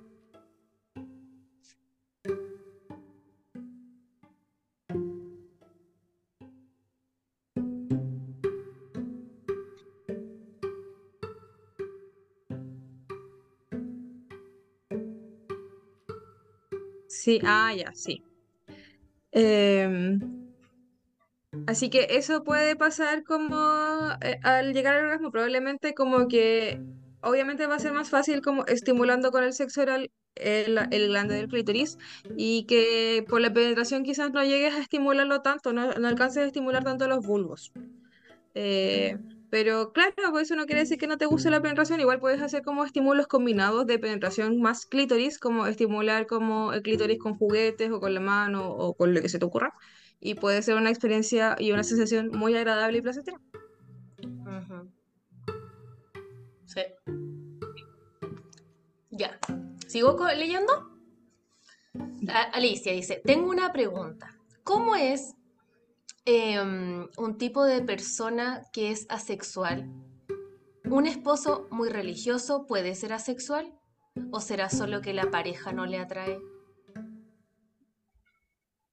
Mm. ¿Qué tipo de persona es asexual? Dice.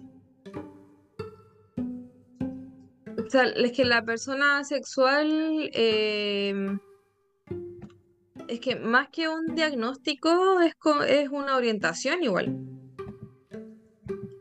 Entonces, igual como que, que yo denominé a una persona como asexual, más y sin ser ni siquiera sexóloga, sería como una irresponsabilidad. Pero claro, la característica de las personas asexuales es que no sienten deseo sexual o sienten muy poco. Igual tenemos que pensar de que eh, el deseo sexual eh, es un espectro. Hay gente que siente mucho, hay gente que siente menos, hay gente que está en el medio. Entonces, y se habla como de, como de este término de, de gris sexualidad, como todo este espectro que estoy hablando, y la gente que es como normativa es como la gente alosexual, y la gente que, que siente poco deseo o nulo deseo es la gente asexual.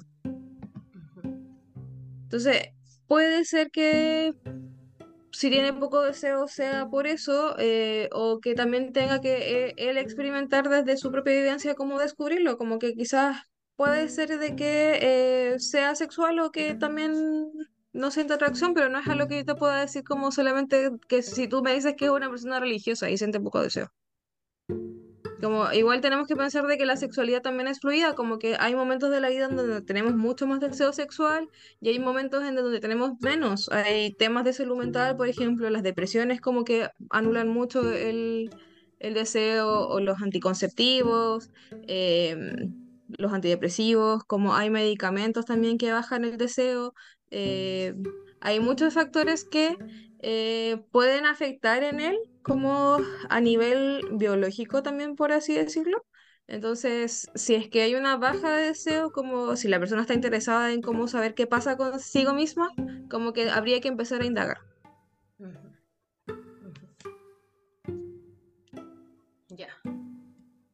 Sigamos nomás. Pero... ¿Ah? Sigamos. Que no, no hay más Sí. preguntas. Ya. Eh, siguiente. Ya. Yo igual les quería hablar un poco de la ESI, que es la educación sexual integral. Ya, Eh, porque eh, al final que tengamos poca información sobre, sobre sexualidad y que sea un tema tan tabú es porque falta eh, una instancia en donde, donde nos eduquen acerca de la sexualidad.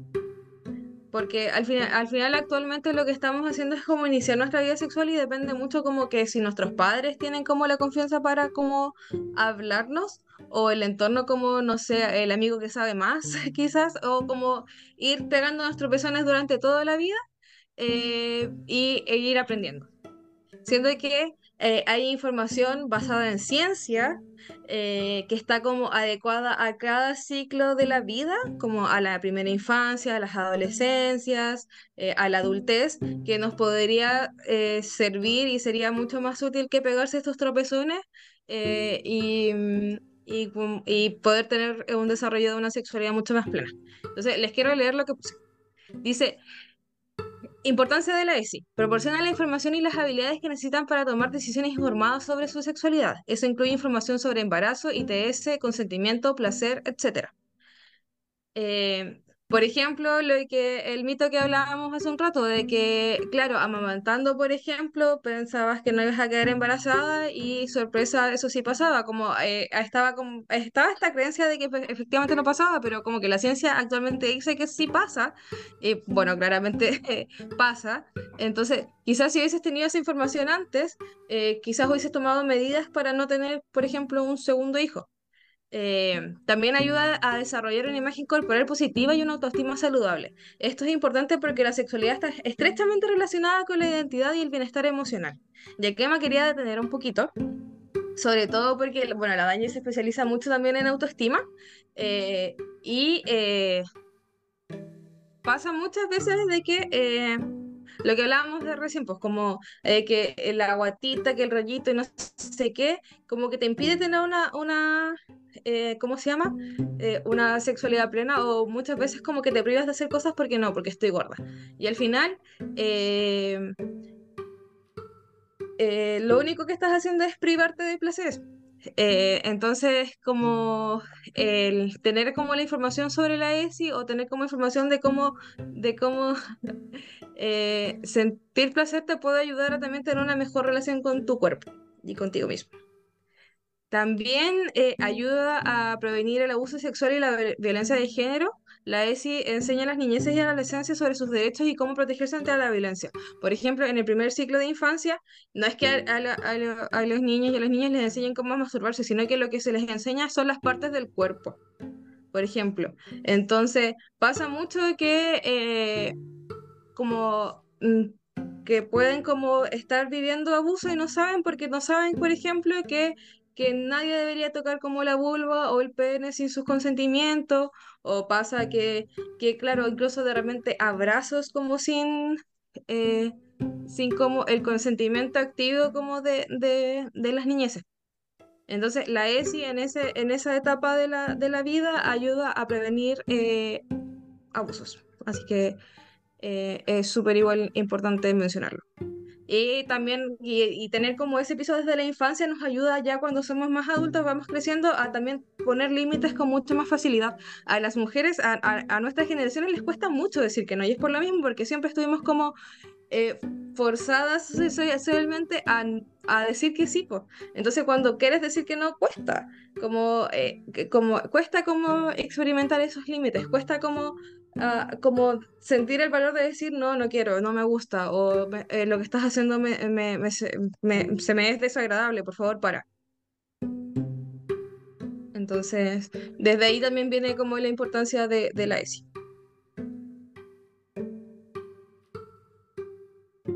Y em, antes de que vayamos como avanzando y como eh, también quería como em, no dejar estos dos conceptos afuera que para mí son fundamentales. Y es que eh, acá todas sabemos lo que es consentimiento.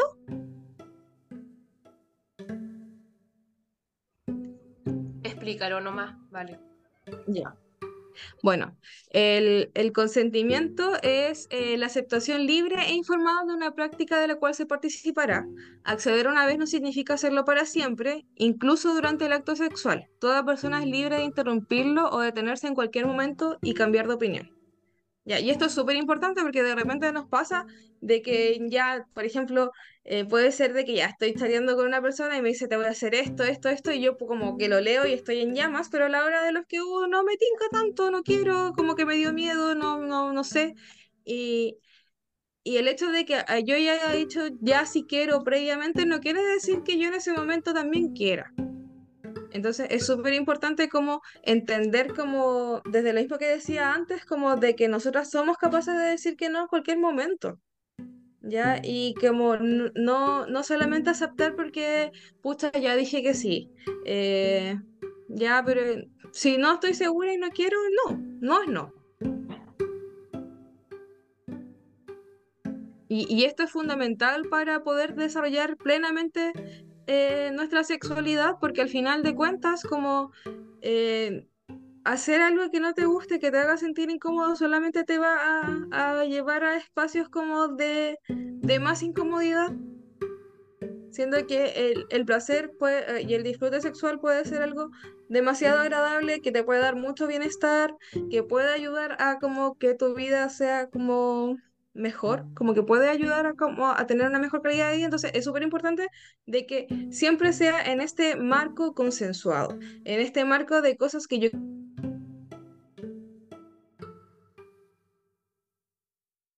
Esto yo lo pasé bien, esto estuvo rico, ¿sabes qué? Esto no me gustó tanto, así que no lo quiero volver a hacer más.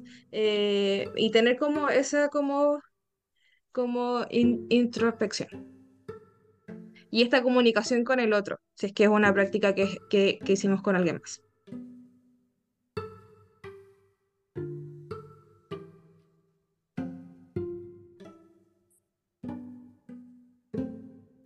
Y eh, bueno, y autoestima, me imagino que igual ya sí saben qué es, pero igual lo voy a leer.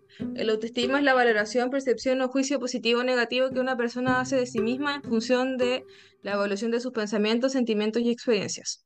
Em, tener una autoestima alta es súper importante, o una autoestima saludable más que alta, no me gusta como ponerlo tanto como en, en vara, eh, es también va muy ligado como al consentimiento y al poner límites, porque si yo tengo una buena valoración de mí, también voy a tener como este trabajo hecho de poner límites y también tener una buena experiencia sexual me permite eh, también como mejorarme o, o, como mantener mi autoestima como bien, eh, porque al final igual la sexualidad nos permite como estar conectados con nuestro cuerpo como no, nos permite experimentar sensaciones que son agradables, nos permite sentir placer.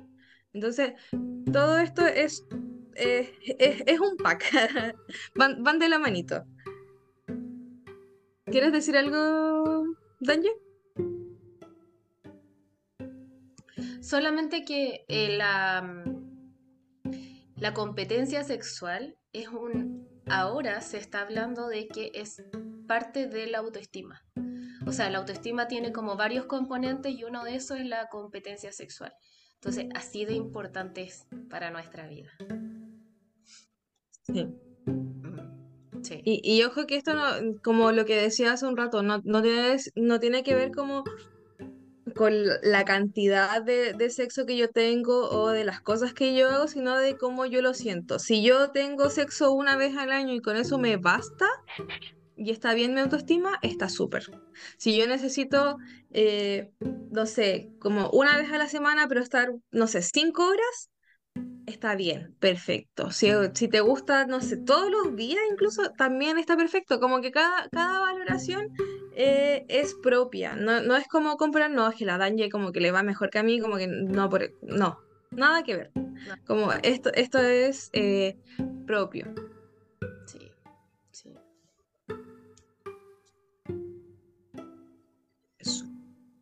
Y eh, bueno, la última media hora que nos queda, eh, quería que habláramos de masturbación. Porque muchas veces cuando se piensa en sexualidad, como sobre todo en la adultez, se piensa en relaciones sexuales con un otro. y, como que la, la masturbación está como renegada para los adolescentes, hombres, eh, el, como en la edad del pavo. Y como que después la gente cuando es adulta como que se olvida de la masturbación porque claramente como que ya tiene una pareja estable y como que, eh, el, como que tu deseo tiene que ser en función del otro. Y nada que ver, porque puede pasar en una pareja de que eh, mi pareja sienta más o menos deseo sexual que yo y eso está bien y yo no tengo que por qué forzarlo a tener como un encuentro sexual si él no quiere o si ella no quiere. Entonces, ¿cómo yo gestiono mi placer si es que yo quiero tener un orgasmo al día? Masturbándome. ¿Ya? Eh, la masturbación es, bueno, es la acción de procurarse a sí mismo satisfacción sexual mediante la estimulación de los órganos sexuales. ¿Ya? Esa es como la definición de masturbación. ¿Ya? Y la masturbación igual tiene muchos beneficios. De partida es la práctica más segura que existe en torno al sexo porque como lo haces contigo mismo, eh, te, te, ahorras como el embarazo no deseado, eh, la exposición como a ITS. Lo único que sí es bien importante es tener las manos limpias, los juguetes limpios y todo como, en, eh, como esta higiene como base, como para evitar como cualquier eh, problema. También la, la masturbación también te ayuda mucho a aprender qué te gusta y qué no. Como que al final igual es eh, es, es más fácil como experimentar con uno y saber como ya, mira, me, hoy día me toqué de esta manera, no me gustó tanto, o probé, sabéis que leí en internet y probé, no sé, con la almohada, por ejemplo, y sabéis que no me dio tanto placer, así que no me gustó, o sabéis que sí, me gustó caleta y como que ya, ya integro como otra forma de estimularme, por ejemplo. ¿Ya? Eh, bueno, y ligado a lo mismo, eh, explorar tu cuerpo y aprender a sentir placer sexual puede ser empoderador y ayudarte a mejorar la imagen que tienes con tu cuerpo, por lo que yo decía recién con el autoestima, eh, que al final el sentir placer, el sentir esta, esta sensación de bienestar, te, ayuda a tomar conciencia de que tu cuerpo es sintiente, que tu cuerpo siente placer y que no porque quizás no está de la forma en que tú quieres que esté, no va a ser merecedor de placer. Y por, eso también es como importante como sacarnos de la cabeza de que el sexo o, o, la sexualidad plena es como para gente flaca y joven. Porque no, nosotros podemos tener sexo hasta el último día de nuestras vidas y lo vamos a pasar regio. Si es que así lo que lo queremos, obviamente. Eh, bueno, también la masturbación y eh, em, en verdad los orgasmos ayudan a bajar los niveles de estrés y ayudan a relajarte por lo que, por lo que decía recién de que se tiene que apagar la, la, corteza prefrontal y esto como que ayuda a, también estar como un poco más consciente y más presente en el momento. Como no tanto en el que tengo que hacer mañana, es que mañana es la pega, es que tengo que, no sé, pasear al perro, etc. Eh, tener un orgasmo libera endorfinas, que son los químicos que, que dan esta sensación de, de sentirse bien, pues esta sensación de bienestar. Eh, también los orgasmos pueden ser calmantes de cólicos menstruales, no sé si lo sabían. Así que como cuando estén premenstruales es como súper bueno masturbarse. Eh, o también, también menstruando. Eh, y otra cosa que me gusta mucho decir eh, que también es un poco mito, o sea, bueno, en verdad un poco harto mito, es que eh, a las mujeres como que ya no sienten deseo sexual después en el climaterio, como que les llega la menopausia y se acaba la vida sexual. Y para nada, para nada, para nada, para nada. Lo que sí es la lubricación cambia por los cambios hormonales, eso es, eso es una realidad, pero existen los lubricantes. Entonces, tú te puedes eh, aplicar justo me están llamando, deben estar abajo. Eh, voy a silenciarme un poquito, vuelvo en, en cinco minutos. Mientras tanto, chicas, no sé si quieren hacer alguna pregunta hasta acá, que yo les pueda responder mientras llega la Vale, que fue a buscar un pedido que le acaba de llegar. Eh, o si quieren comentar algo, hasta acá, alguna pregunta. Denle nomás.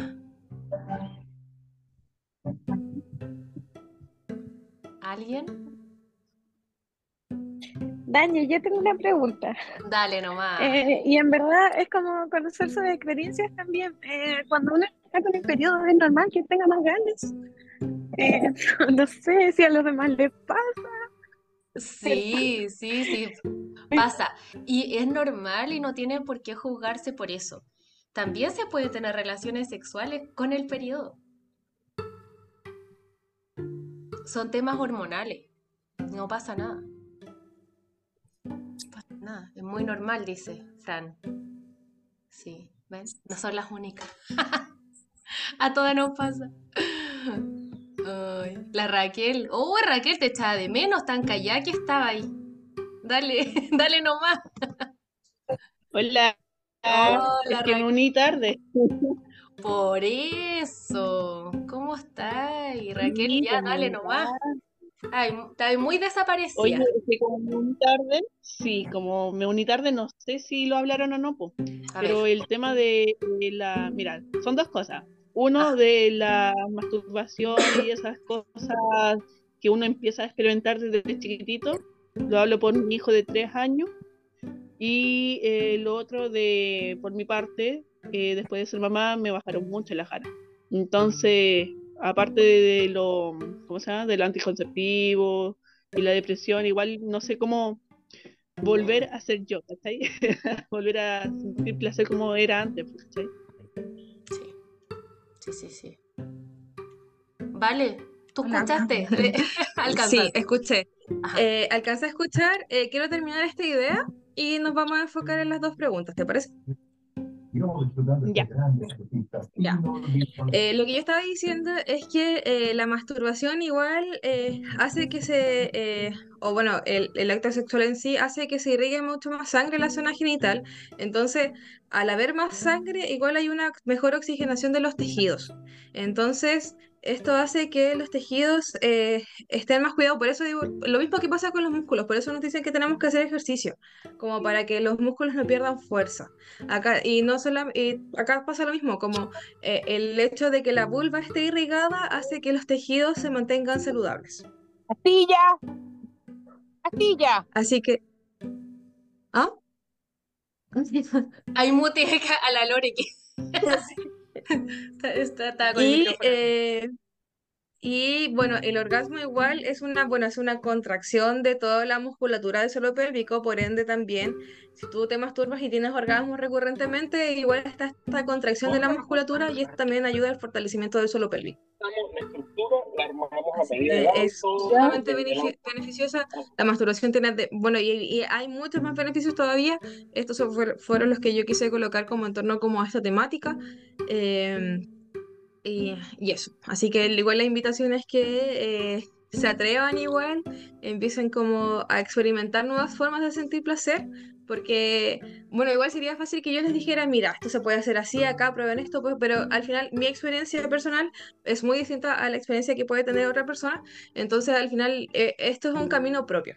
Igual uno se puede nutrir de, de cosas que le pueden gustar a otros y probarlas, eh, pero no hay una forma que yo te diga así como si tú haces esto te va a encantar, porque al final es tu cuerpo, es tu vivencia y, y, y la invitación es eso, a, a atreverse y a ver qué, qué nos gusta. Y em, ahora em, a la pregunta, me dijiste que tenías un, un chiquitito de tres años. Eh, era Raquel, ¿no? Eh, La Raquel, sí, tiene un niñito de tres años. Ya. Eh, bueno, al principio hablábamos de que la sexualidad es algo que nos acompaña desde, desde el momento en que nacemos hasta el último de nuestros días. Y claro, como a- a la- en esa edad como que ya empiezan como a reconocer partes de su cuerpo. Ya como que ya, ya descubrieron que tienen un cuerpo y que eh, están como... Hay zonas que les que, que sienten placer. Eh, las niñeces como tal no ven la masturbación como, como los adultos que es como eh, como de que ya que saben que hay como una erección y que pasa esto, sino que es una sensación agradable solamente, como que la buscan, porque al final es, es una sensación agradable. Eh, no, no saben que, que como, sea, como que es algo que se debería hacer en privado, que no se debería hacer frente a más gente. Entonces, igual es como súper importante eh, plantear bien cómo le vamos a decir las cosas, eh, como para que sienta igual la libertad de seguir explorando su cuerpo, pero en privado cosa de que no se vean vulnerados sus derechos, de que no, no se exponga a que otra persona lo vea eh, como ajena de, la, de, como de su núcleo, eh, quizás en el jardín puedo pensar, o en la calle. Eh, entonces, como que es importante como explicarle como a esta guaguita que, eh, que está bien lo que está haciendo, que sí es una sensación placentera, pero que lo hagan privado, que es normal. Y eh, la otra pregunta era sobre eh, la sexualidad y la maternidad, y este igual es un temazo. Sabéis que eh, es un tema eh, súper eh, grande porque al final eh, igual tienes que pensar que eh, con la maternidad toda tu vida cambia. Eh, yo, yo no soy yo no soy madre eh, eh, particularmente, pero lo, lo he visto igual como con compañeras o con amigas, y es que, y es que claro, al final como tu forma de ver la vida cambia, como que al final antes te preocupabas solamente de tu bienestar y ahora te, te preocupas como el, el 80 o 90% del bienestar de otro ser. Entonces es, es, es fácil que, eh, que este cambio de prioridades y esta forma de ver la vida haya cambiado también tu sexualidad, sobre todo después de los cambios que tuvo tu cuerpo frente al embarazo o al amamantamiento. Entonces, igual es, es importante de que si tienes deseo y, y quieres como trabajar tu sexualidad, eh, empieces como a, a reconectar con esta nueva experiencia de cuerpo que tienes. Eh, como- a, a quizás como no buscar de lleno eh, como, em, eh, como llegar y tener un encuentro sexual y tener un orgasmo, sino que buscar pequeños momentos del día en los cuales tú te puedas dar placer y ni siquiera pue- eh, o puedas intimar, puedas conectar con tu cuerpo. Y puede ser como echarte un aceitito, una crema, tocar tu cuerpo, eh, quizás darle algún masaje, em, como poder estar como más presente como en tu... Y, yo sé que es súper difícil porque al final igual eh, con, con un niño como eh, de pronto puede ser difícil tener momentos de intimidad, pero hay que empezar a buscar como según la, la rutina algunas estrategias para esto. Y, claro, también eh, ver el tema como de la depresión, igual hay... eh, si bien hay muchas cosas que te producen que baja de libido, también hay, hay otras que sí pueden como aumentarla. Por ejemplo, yo igual en el Septum nosotros vendemos unos aceititos que son estimulantes, ¿ya? Y estos igual se aplican como, que es el que te... Ay, no sé si podría decir esto, perdón, perdón, Danje. Es que el otro día le di unos regalitos a la Danje. Dale dentro de todavía no lo uso. No puedo dar testimonio. eh, uno de esos regalitos era uno de estos aceititos. Y es una mezcla de aceites esenciales que tú te colocas directamente en el clítoris y son altamente estimulantes, porque son, eh, ayu- ayudan a que se irrigue mucha más sangre a la zona. Entonces, de pronto, uno igual de- desde los efectos biológicos puede como eh, también trabajar como la mente para que tu cuerpo igual entienda que está como lubricado, que está como disponible para tener relaciones sexuales. Entonces, también hay que trabajar la mente. Como que al final es- esos son los dos, los dos como abordajes que se pueden dar. Y también lo importante es lo, también lo que hablábamos en un principio, o sea, no, no tan al principio, pero el tema como de las expectativas y el tema de las ansiedades, porque claro, probablemente antes de, de tu guaguita, eh, tu vida sexual era muy distinta. Eh, y es que eh, es, es normal igual, y querer apuntar a eso está súper bien, pero hay que tener como conciencia de que igual, igual no va a ser, porque ya tú no eres la misma también. Y eso igual es una tremenda oportunidad para abordar otras formas de sentir placer, como de poder trabajar la sexualidad desde quizás de una forma en que quizás eh, antes de tener a, tu hijo no te las hubieses planteado. Y también, eh, el- también lo otro que sirve harto es como em, consumir contenido que tenga que ver con erotismo, porque si estáis pensando todo el rato en cambiar pañales, obviamente apagar esta corteza prefrontal de que estábamos hablando en algún momento hace un rato va a ser súper difícil. Pero quizás escuchar algún podcast o algún, eh, algún relato erótico, por ejemplo, para trabajar la- la imaginación o con tu pareja que se manden como que estén sexeando en el día, como eh, algún mensaje como un poco más fogoso, cosa de que haya como una preparación y no solamente lleguen a la noche agotados, eh, como ya sabéis que no, no tiramos porque estoy cansada. sino que hay que generar como estas como este ambiente y esta como esta como ansiedad un poquito o estas ganitas de hoy sí que rico. Es súper interesante lo que tú dices, ¿vale? Porque, eh, claro, la sexualidad, como lo decíamos, empieza en la mente. O sea, incluso preparar el ambiente desde la mañana, lo que tú decías, y con piropos. Eh, uy, que te ves bien. Uy, tú, tú también. Uy, qué rico. A la noche hagamos algo, no sé, tomemos un vinito. Ya, bueno, preparar y yo creo que esto también es parte de los mitos de que el- la sexualidad o el sexo se tiene que dar de forma espontánea. Es como, "Ah, y ahora nos dio un arrebato y listo, y ahí, uy, sí. Quizá eso puede pasar si no tenés hijos, si realmente no tienes cargas de estrés y que puede pasar y en cualquier lado, ay, te pilló y lo hicieron. Pero de hecho, eso igual pasa, pero pasa al principio. po. Cuando tú pasa, conoces a una persona recién, como que estáis súper caliente y vaya a todas. Pero ya claro. cuando se vuelve como algo más cotidiano, ya como que Y tirar en la po, calle ya no puede ser tan no. excitante si tenéis como la comodidad de la cama, pues.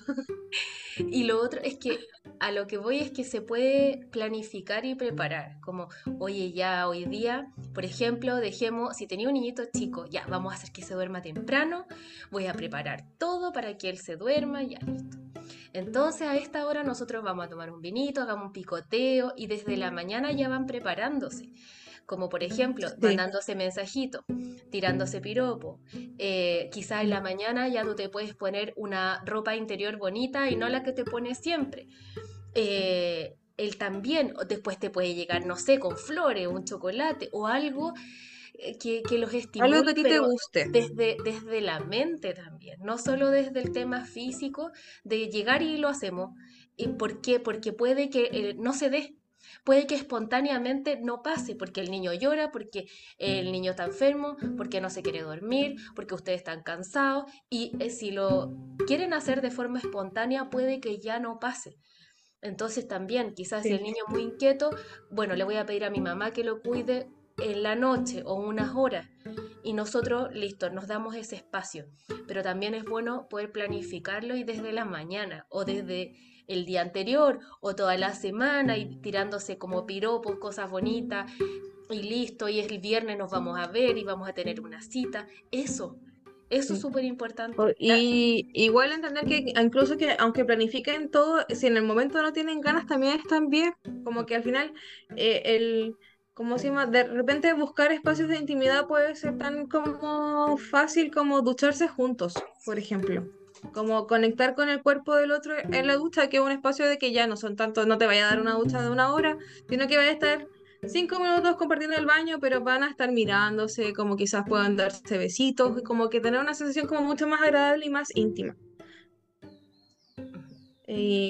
Y lo mismo, como buscar quizás algún día así, donde puedan como alguien como cuidar a, a- o que se duerma más temprano, y ustedes como buscar hacer algo, pero tienen que ir viendo según también como las propias como eh, rutinas, eh, qué ajustes se pueden hacer respecto a eso.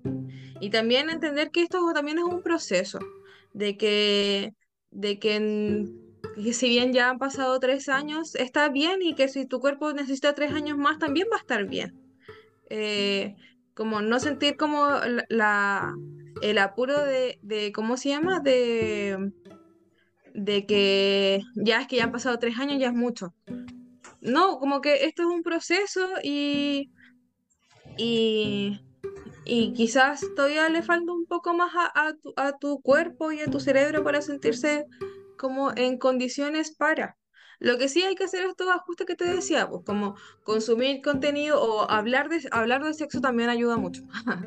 Eh, como no, no estoy diciendo como que hables de sexo con toda la gente, como obviamente no, pero como en ambientes más íntimos, con tu pareja, con amistades, quizás, o, o consumir podcast, por ejemplo.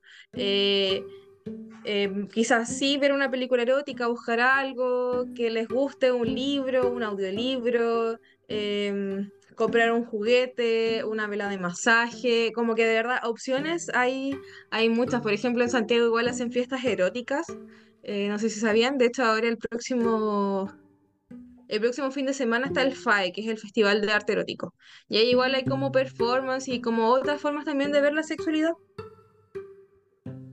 Buena. Sí. Danos el dato. Manda el flyer. Ah, ya pues se los comparto ahí, ahí Sí, en el, en el chat. al chat. Buenísimo. Mira, voy a, que- voy a leer unos comentarios del chat. Dice. Beatriz, me gusta tocarme con la mano, pero nunca he podido llegar con ella. Siempre he tenido que utilizar juguete. Aparte de que llevo solo un año aprendiendo a masturbarme. Es que, bueno, ahí uno también tiene que ver, pues como, es que eh, eh, igual es difícil aprender, si también esto es, es todo un proceso, pues, sobre todo a nosotras que, mm, que no, nunca tuvimos como la, eh, la libertad como de masturbarnos como desde una edad pequeña, como que llegar a los 20, 30, 40, 50 o quizás qué edad, como sin saber darte placer es como súper eh, igual difícil empezar, como que tampoco es como que tú vayas a tocar el clítoris así como, como tocas un timbre y vas a tener un orgasmo, no, no, ojalá fuese así de, de fácil, pero no, entonces eh, tienes que igual buscar quizás algún ritmo, algún patrón de movimiento, alguna presión, por ejemplo, que pueda como hacer que, que ¿cómo se llama? Que como lograr este orgasmo con la mano. Y también entender que de pronto también es como, esto es mucho de jugar. A mí me gusta ver mucho la sexualidad como un juego, como que es el juego que tenemos los adultos después ya cuando nos quitan como todos los juguetes como de, de la infancia. Que puede ser una, una, una instancia súper lúdica, una instancia muy como de, de compartir o de, o de jugar también solo, eh, de tener un espacio propio o un espacio como en, en común de crear intimidad. Así que eso es como atreverse igual a, a explorar nuevas sensaciones. Como ya, ¿qué pasa, por ejemplo, si el juguete en vez de como, no sé, lo ocupo de esta manera siempre y como que ahora eh, solamente lo ocupo como apretando las piernas? ¿O qué pasa, por ejemplo, si efectivamente, eh, me, no sé, pues, como ocupo un dildo en vez de un vibrador, o ocupo un succionador, o ocupo la mano izquierda en vez de la mano derecha, eh, ocupo este lubricante con este efecto, ocupo ay, que no sé, la ducha, como que hay muchas sensaciones que uno puede, y puede ir integrando, porque al final tenemos que, como para sentir placer, tenemos que estar conectados igual con nuestro cuerpo, como con lo que estamos sintiendo, como sentir si estoy lubricada, si estoy excitada, como que al final requiere como de una conciencia eh, corporal, y en, el- y en esta vida como tan acelerada que llevamos, de repente ni siquiera como que tomamos conciencia de eso. Ujú. Como, por ejemplo, hay gente que siente como mucha excitación y puede incluso llegar a, a un orgasmo eh, haciendo abdominales, Eh, como con solamente con el trabajo del suelo pélvico. Yo eso jamás lo he experimentado. Una vez hice muchos abdominales buscándolo, no lo logré, me cansé primero. Pero la guata dura. Pero claro, y ahí me di cuenta que claro, pero igual haciendo los abdominales igual sentía que estaba todo irritado. Y que en ese momento, claro, yo no estaba pensando como en que iba a tener una o que me iba a masturbar, sino que era desde la curiosidad igual, pues, pero es eso, como tener conciencia corporal.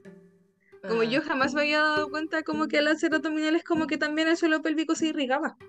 no tenía idea. Si, si todo puede ser placer si tú te lo propones. Desde ahora voy a hacer fitness. Para buenas abdominales. Como loca. Ay, ya, mira, dice otros comentarios, Fran. Huevito Johnny ayuda para conectar más con el placer y los ejercicios de tra- Tantra y Kundalini.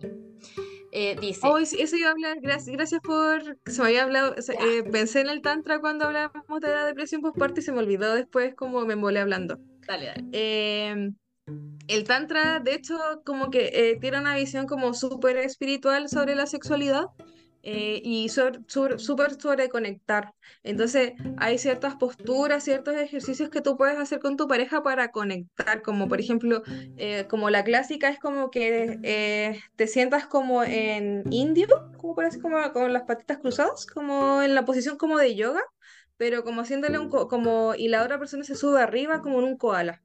Entonces, ahí no hay penetración, pero está como un abrazo muy cerquita y están como respirando los dos al mismo tiempo. Eh, igual, eso también se me olvidó decirlo. Eh, se- esto debía haberlo anotado. La, la sexualidad igual tiene, o el placer tiene que ver mucho con la respiración. como porque uno tiene que relajar el cuerpo, entonces uno tiene que oxigenarse. Igual uno ve como en las pornos que están como dándolo todo así como respirando súper rápido, pero si uno respira como más profundo, como que al final puedes relajar más los músculos o contraerlos y manejar estas como estas sensaciones. Dice, la Fran también, yo tuve depresión postparto y no lo sabía. Y eso hizo que no tuviese deseo sexual durante mucho tiempo. Es importante no exigirse y escucharse en el proceso. El deseo vuelve. Qué interesante. Sí, es súper como que al final nosotros pensamos que siempre eh, la sexualidad va a ser igual y no, como podemos tener episodios depresivos, podemos tener episodios, eh, no sé, episodios como de más estrés, donde la sexualidad no va a ser igual a, a como era eh, antes. Igual, por ejemplo, yo igual escucho mucha gente como de la añoranza, como de la sexualidad de la adolescencia, cuando estáis como recién descubriendo todo. Y claro, pues cuando tenéis como 15, 18 años, tenéis caleta de energía, no tenéis nada de responsabilidades, como así es re fácil como tener una sexualidad como muy disfrutada. Mm, pero, Entonces, pero tenemos que... ¿Ah? Sí, no, dale, dale. Entonces, tenemos que entender que así como nosotros vamos creciendo, eh, y no ver el crecimiento como algo negativo, sino que como que esa etapa ya la, ya la tuvimos, tuvimos como este espacio como para ir descubriendo, pero eso no quiere decir que no tengamos otros espacios para descubrir en el resto de las etapas de nuestra vida. Solamente nosotros tenemos que darle cabida a... y tenemos que tener las ganas de, de querer experimentar. Claro. La Lore dice, me gustó ese ejemplo del timbre. La Silvia dice, mañana todas con el abdomen plano. todas con caluga. Ay. Dice la Ruth, ¿por qué todos los lubricantes o efe- efectos hot o hielo me irritan y hay ardor a las horas o días después? Ya, es que quizás puedes tener una reacción alérgica. eh, Tienes que ver muy bien los ingredientes que tienen los, eh, los lubricantes y yo te recomendaría igual buscar que siempre sean de agua. Eh, los de agua que sean ojalá orgánicos, igual eh, de- como le, le- igual como cuando uno tiene una alergia alimentaria. Bueno, no sé, yo por ejemplo soy vegana, entonces yo siempre ando leyendo las etiquetas de toda la comida para ver si puedo comer algo o no, si me va a caer mal en la guata. Es como hacer lo mismo, como ver si tiene como algún algo que te da alergia. Por ejemplo, las, las cosas que tienen efecto calor, por ejemplo, eh, tienen siempre jengibre, o tienen canela, o tienen como, eh, como especias que son como calientes. Eh, no sé, quizás puede ser alérgica, o quizás la cantidad que estás usando es mucha también. Eh, y también es importante de que cuando uno ocupa estos productos, por ejemplo, yo igual soy una persona que tiendo mucho las alergias. Entonces, cuando yo pruebo un, o sea, un producto nuevo, lo que hago es como después de probarlo, irme directo a la ducha y asearme. Cosa de que no queden restos de el- del producto y no me genere como malestar a futuro. La Silvia seca porque le dice eso. Yo creo que deberías buscar alguno en base a agua. Porque hay varias opciones en Sí. el mercado. Exacto. Sí, pero también lo que te decía, como la- em, lavarte después, asearte después de haber ocupado el producto también es fundamental, como para que no queden restos. Eso. Súper. No, no había más preguntas ni nada. Vale, no sé si queda más todavía. ¿No? No, esto era lo último. Oye, espérate, la Raquel, yo amo a esta mujer. La Raquel se sabe mejor el podcast que yo. La Raquel es mi manager. Dice, para más información, ir al episodio 7, 8 y 9 del podcast. Ay, Te amo, Raquel. me encanta, me encanta, me encanta. Seca. Ay, justo terminamos. Oye, no puedo creerlo, porque Sí. justo dos horas. No, Exacto. seca. Oye, seca la Raquel, dice la Silvia. No, la Raquel es Sí. una as. Gracias, Raquel. No seas seca. es Muchas seca. gracias. Oye, gracias a todas. Gracias por su participación, chiquillas. De verdad que creo que lo, lo que ustedes aportan en estos talleres o en estas masterclass o conversatorios es fundamental porque creo que son cosas que a todas nos han pasado y que de repente nos da vergüenza hablar o creemos que nos van a juzgar y aquí me encanta porque ustedes hablan libremente y nos podemos nutrir todas de todas las experiencias. Lo encuentro increíblemente maravilloso. La Lore quiere hablar, dale. La Ruth dice, yo me uní ayer de la nada a las pillenistas. ¡Uy, qué buena Ruth! Y justo que hoy día teníamos este taller. Estoy feliz de bacán. haberla encontrado. Hermosa, linda, gracias. Lore, dale nomás. em, abre el micrófono. Pregunta lo que quieras. Pregunten nomás.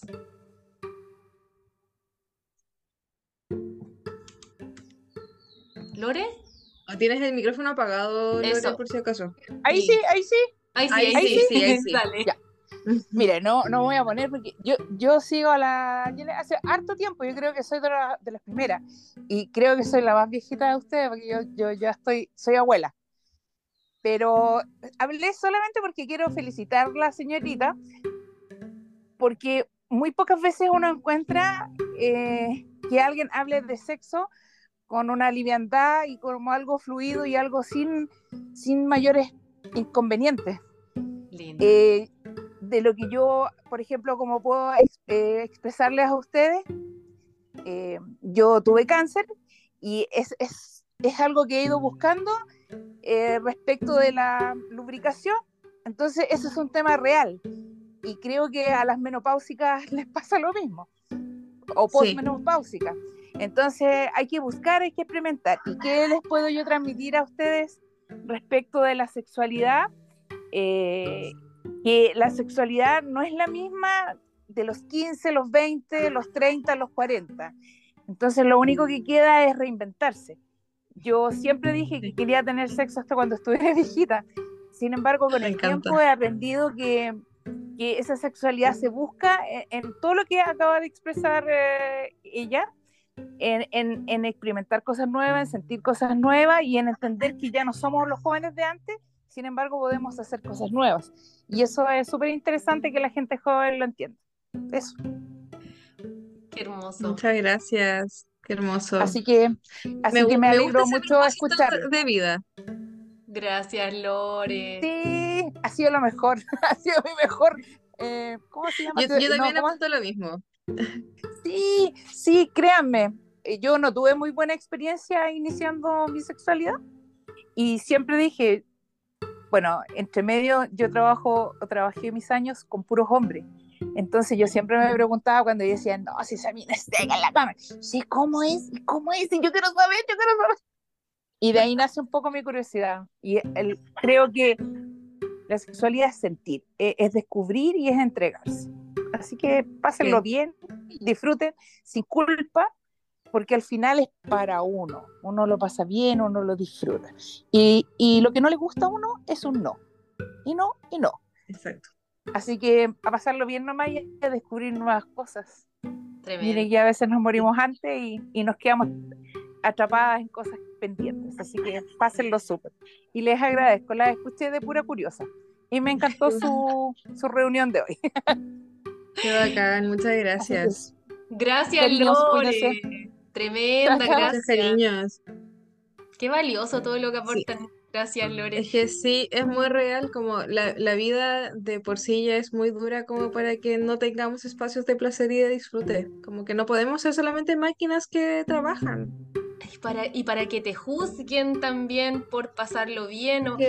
No, mira, tú hablaba la Lore ahí de que la sexualidad no es la misma a los, a los 15, a los 20, no, a 15 igual chico, ya, pero a los 20, a los 30, a los 40, y en lo personal para mí siempre ha sido cada vez mejor porque a los 20 hay mucho prejuicio, es que no, es que yo tengo que ser señorita, es que yo tengo que ser así, es que si no me van a ver, no, y después grande, ya ahora no me importa nada.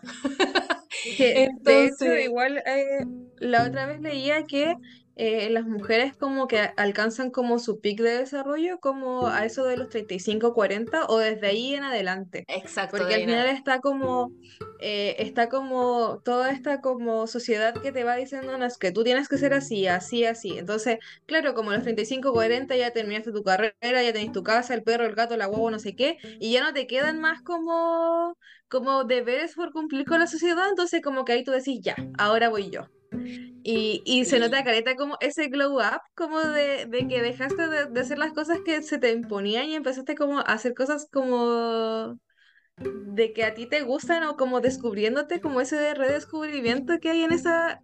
Bueno, lo amo. Exacto. No, y ¿sabes qué? Ahora se, bueno, se han hecho estudios sobre la autoestima y se ha visto que el pic como de autoestima de las personas es como a los 60 años. Fíjate, a los 60 Cacha. años. ¿Por qué? Porque ya te conocen mucho más, porque ya te deja de importar tanto lo que diga el resto, los juicios, el- no, no buscas la aprobación de los demás y te conoces. Entonces, eso es lo que Sí. empieza a pasar en la medida que pasa el tiempo. Tú te conoces mucho más a los 40 que a los 20, sabes lo que te gusta, lo que no. Puedes decir que no sin que no pase nada. No quiero, no me gusta esto. O sí, Sí. esto me gusta, hazlo. Entonces se disfruta mucho más. Y además, la relación con tu cuerpo ha cambiado. Mira, por ejemplo, lo personal, yo creo que a los 20 tenía, no sé, quizá un cuerpo mucho más tonificado que ahora. Y Pero, ¿sabéis qué? Me gusta mucho más como estoy ahora que antes. ¿Por qué? Porque yo ya no tengo tanto prejuicio conmigo misma, de que no debería tener celulitis, yo creo que tengo que más que antes, o no debería tener esto, o esto otro, o las manchas, como que ya ni siquiera me interesa ni me enfoco en eso, sino que en disfrutar, en pasarlo bien, en, en no sé, va- valorarme por otras cosas también. Entonces ya disfrutáis mucho más. Eh, Sí. Voy a leer a la Ruth y después a la, la Raquel que hable. La Ruth dice, aún estoy en el trabajo y caja. Las he tratado de escuchar lo más que puedo y me he reído mucho y me he quitado mitos. Eh, qué bueno. Así que genial, hermosas. Las felicito por el valioso contenido. Gracias, Ruth. Qué linda. Muchas gracias. Muchas Está, gracias. está trabajando, me encanta. Multitasking, ojo. No, se pasó. Raquel, Oye, dale nomás. quería agradecer el espacio, en verdad ha estado muy, muy bacán. Me Linda. gusta, me gusta mucho hablar de sexualidad y que, y que la gente quiera como aprender y como también tener bienestar, así que Qué rico. muchas gracias por la instancia, Daña. Gracias a ti, Vale, por estar acá. Fueron dos horas, pero tremendo contenido. Eh, la Silvia dice, mil gracias, hicieron mi trabajo más entretenido. Qué bueno, Qué Silvia. bacán. Raquel, hable nomás, pues si aquí usted es la manager. Sí. El micrófono está apagado. Eso. Raquel. Ahí sí, ya, dale. Eh, con respecto a lo mismo, eh, escuché una tontería de una mamá, no voy a decir nombre, pero me dijo que eh, mi hijo, bueno, que ahí se escucha, eh, espera un poquito. Sí, dale. Y ahora sí. Pero hijo, bájese, mi amor. Ya. Ahora sí. La maternidad. Ya. Me dijeron que mi hijo no podía hacer pipí por sí solo, o sea, avisar que tiene pipí porque no se ha masturbado tanto. Dígame que eso es mentira, por favor. Oh, yo jamás había escuchado eso. Yo, qué cosa más extraña, ¿no? Sí. No. Mira, oye, sin mitos hay para todos los gustos, mira. No, Raquel, eso jamás lo he escuchado. Pregunta, ¿sabes qué? Habla con la Geraldine, que es psicóloga infantil, pero yo jamás he escuchado algo así. Conectada, pues, para preguntarle a ella, pero no, pues está No conectada. está. Yo, la verdad, Raquel, no he leído ningún estudio relacionado con No, eso, ni jamás lo había escuchado, primera vez. Tú tampoco, vale. No. Y tampoco tiene sentido, o sea, como porque es hombre, o sea, como, ¿y cómo avisan la- las niñas si es que no, como, no, no como que no tiene ni pie ni cabeza, Lógica. como- No, no, no. ¿eh? Todo eso mismo le dije a la señora y me quedó mirando feo. Y yo como, bueno, investiguelo. No, nunca lo había escuchado, la verdad. No, jamás. No. No, no, no, no, no. La Beatriz dice, Bueno, me encantó el. Pero está bien planteado. Sí, pues sí. Pero es raro porque, pucha, cuando un hombre es más grande tampoco se masturba para ir a hacer pipí. Obvio ¿Qué que le no. pasa? No. Tiene ganas nomás. Es que no Pero, ¿y a le encuentro ninguna referir como- lógica. Sí, es que yo, yo ¿sabéis que yo no lo, no lo entiendo? Porque es como que no, que no, que no avise, o sea, que no sientas ganas de hacer pipí. Como... De verdad que no, no lo entiendo. Yo tampoco. No, no tiene nada que ver, yo creo. O sea, la verdad es que no. Además, los conductos para la orina o para el semen son totalmente dis- distintos. No, no, se, com- se comparten en el caso de los... O sea, pero, vie- vienen... pero, comparten eh, la pero la orina no es igual que el semen. No, pues, no, ¿Cachai? no. Es. O sea, no. no No, no, es tiene- que... Donde se producen, todo esto es- es distinto también. Mm, Sí, pues sí se producen en partes distintas. Como tú no necesitas masturbarte para hacer pipí. Imagínate cuántas veces, veces haces pipí al día, como tendréis que masturbarte como que 10 veces al día para poder orinar. Es que no. No, No, no. me dice Pero, que pucha, líquido preseminal que sale cuando hacen pipí, eh, que ahí tenía como una, un argumento, me decía. Es que el líquido preseminal que sale es porque comparten la uretra, entonces como que está ahí en el, en el paso, por así decirlo, y claro, el chorro de pipí lo bota. Pero no, no, no Es que comparten el conducto, pero, pero donde se producen son lugares distintos. Sí, pues son distintos. Es que de los testículos están como los conductos deferentes y una serie de otras partes que no me acuerdo en este preciso momento el nombre, per- perdón. Y eh, así se va formando como el semen. Y claro, pues y la orina viene como de la vejiga y co- comparten la uretra, que es como el lugar donde se expulsa como el semen y la orina. Pero no,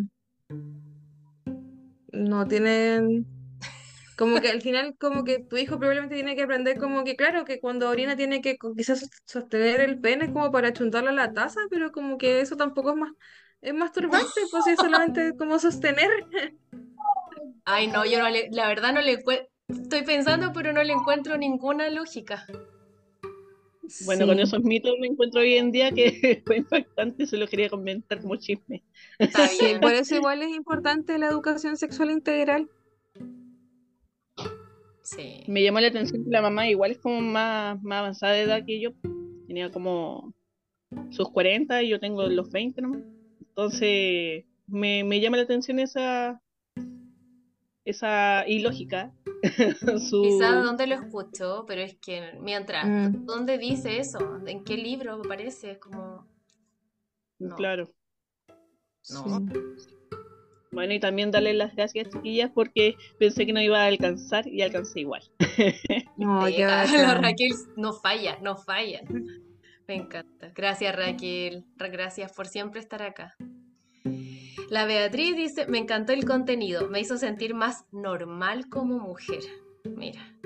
Y lo otro también estoy trabajando. Hoy la chiquilla Oye, trabajadora. me, me encanta, sí, me, enca- me encanta eso de ponerse el audífono y escuchar. Increíble, las amo. La Ruth, me despido hermosa, besitos y espero volverlas a ver. Gracias por dejarme participar y gracias por su simpatía. Gracias Ruth. Muchas gracias a ti por querer participar. Oye, gracias a todas, chiquillas se pasaron. Gracias a Ruth, las Sí. dos Ruth que hay. La Raquel, la Lore, Beatriz, la Alicia, Silvia, Fran, Paola, Silvana, todas. Muchas gracias a las que estuvieron que desconectar antes también. Gracias, Vale, por este tiempo tan valioso, por tus conocimientos, por tu simpatía, por responder las preguntas. Eh, creo que eh, lo que tú dijiste, pues la educación es súper importante y bueno, estos espacios sirven para eso. Y me, pucha, lo que ahí dijeron como, gracias por hacerme sentir más normal como mujer, es que bueno, tenemos que hablar más de esto nomás, yo creo, porque... Tenemos que hablar más de esto, sí. Porque como no se habla, es como a mí nomás me pasará esto, seré rara, seré anormal, no sé, pues uno se pregunta y la verdad es que no. po.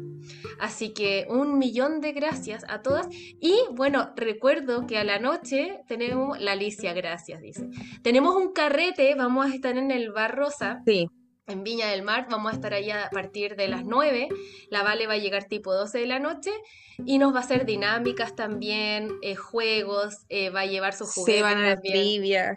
Sí, Sí. cosas entretenidas, así Así que, las que a- puedan ir acá a Viña, hay niñas que vinieron de Santiago, otra vino de Puerto Vara, De eh, Puerto Varas. Sí. Oh, amo. de Puerto Varas, en- y se van a quedar acá.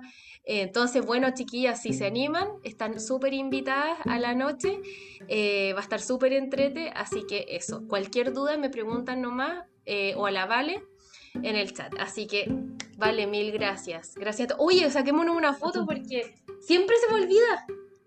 Si pueden y si quieren, pueden prender la cámara. Lo voy a dejar de compartir. Ya. A ver. Ahí, un, dos, tres. A ver, chiquillos, si pueden. Eso. eh, me encanta. Un, dos, tres. Una más, voy a sacar por si acaso. Y las amo.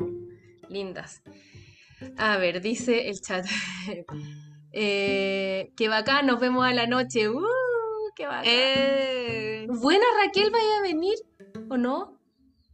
La Silvana, esa. Raquel, al final, al fin conocí a la cara a la Vale. Espero verlas en la Ah, despedida de soltera de la Danje. Ni siquiera tengo pololo. Por más mujeres bueno, pero igual te integrales. podemos organizar una despedida soltera. ¿Ah? Igual te podemos organizar una despedida soltera. Necesito, necesito un pololo primero. no tengo ni pololo. No, chiquilla. La Lore dice, por más mujeres integrales y felices con amor propio. Linda. Bueno, Totalmente. chiquilla, Cuando me case, si es que me caso, la voy a invitar a la despedida soltera y la vale que me la organice. Estupendo. Igual no, cuando no te tienes que casar para poder organizar una despedida soltera. Pues,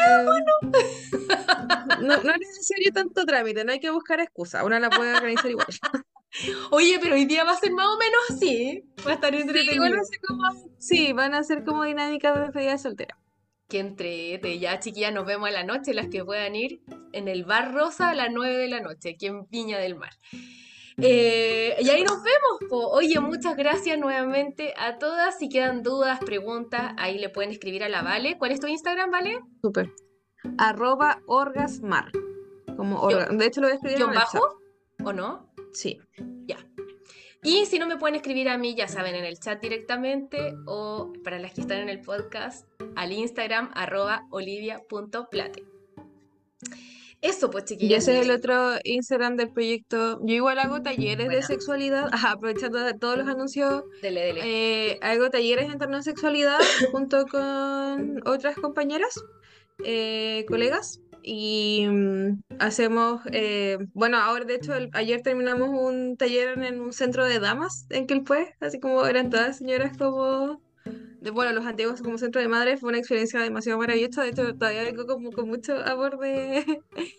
Así que eh, hago, bueno, yo principal, yo hago talleres como de adultos, yo de o adolescentes con autorización de, mm, de padres. Yo no soy especialista en infancias, pero eh, podría consultarle a, a mis compañeras si es que alguna podría como eh, hacer un taller como de infancia, pensando en tu, en tu baby. Eh, y también, bueno, eh, hago tupper, bueno, muy parecido a lo que vamos a hacer ahora, de venta de juguetes. em, también, ah, tengo una rifa, estoy vendiendo una rifa, ¿te conté? No. No, dale nomás, a ver. Eh, tengo una rifa eh, ahora en sorteo. Son ocho premios. eh, hay lubricantes, hay succionador, hay un succionador de clítoris ahí en, en la rifa. El numerito sale dos lucas. Así que eh, si alguna quiere comprar un numerito, y bueno, igual hoy día la voy a promocionar anoche a ver si alguna se anima. Y la rifa se lanza cuando se terminen de vender los números. Así que Mm, eso. increíble, increíble premio. Se los recomiendo. Sí. Sí, estupendo. Es estupendo, chiquillas, se los recomiendo. Ya, pues, eh, vale, gracias. Nos vemos en un nuevo taller ya. Muchas gracias a ti. Hagamos, Sí, y nos vemos otro. Me encanta. Y nos vemos a la noche, por supuesto. Gracias a todas, las quiero mucho. Gracias por acompañarnos, chiquillas. Les mando un beso a todas. Mm, Y gracias, Vale, Que nuevamente. tengan una muy linda tarde. Bonito. Gracias. Nos vemos en la noche. Entréguense el placer. Eso. chao, chao. Chao. Chao, muchas gracias, cuídense. Nos vemos. ¡Mua! Igual.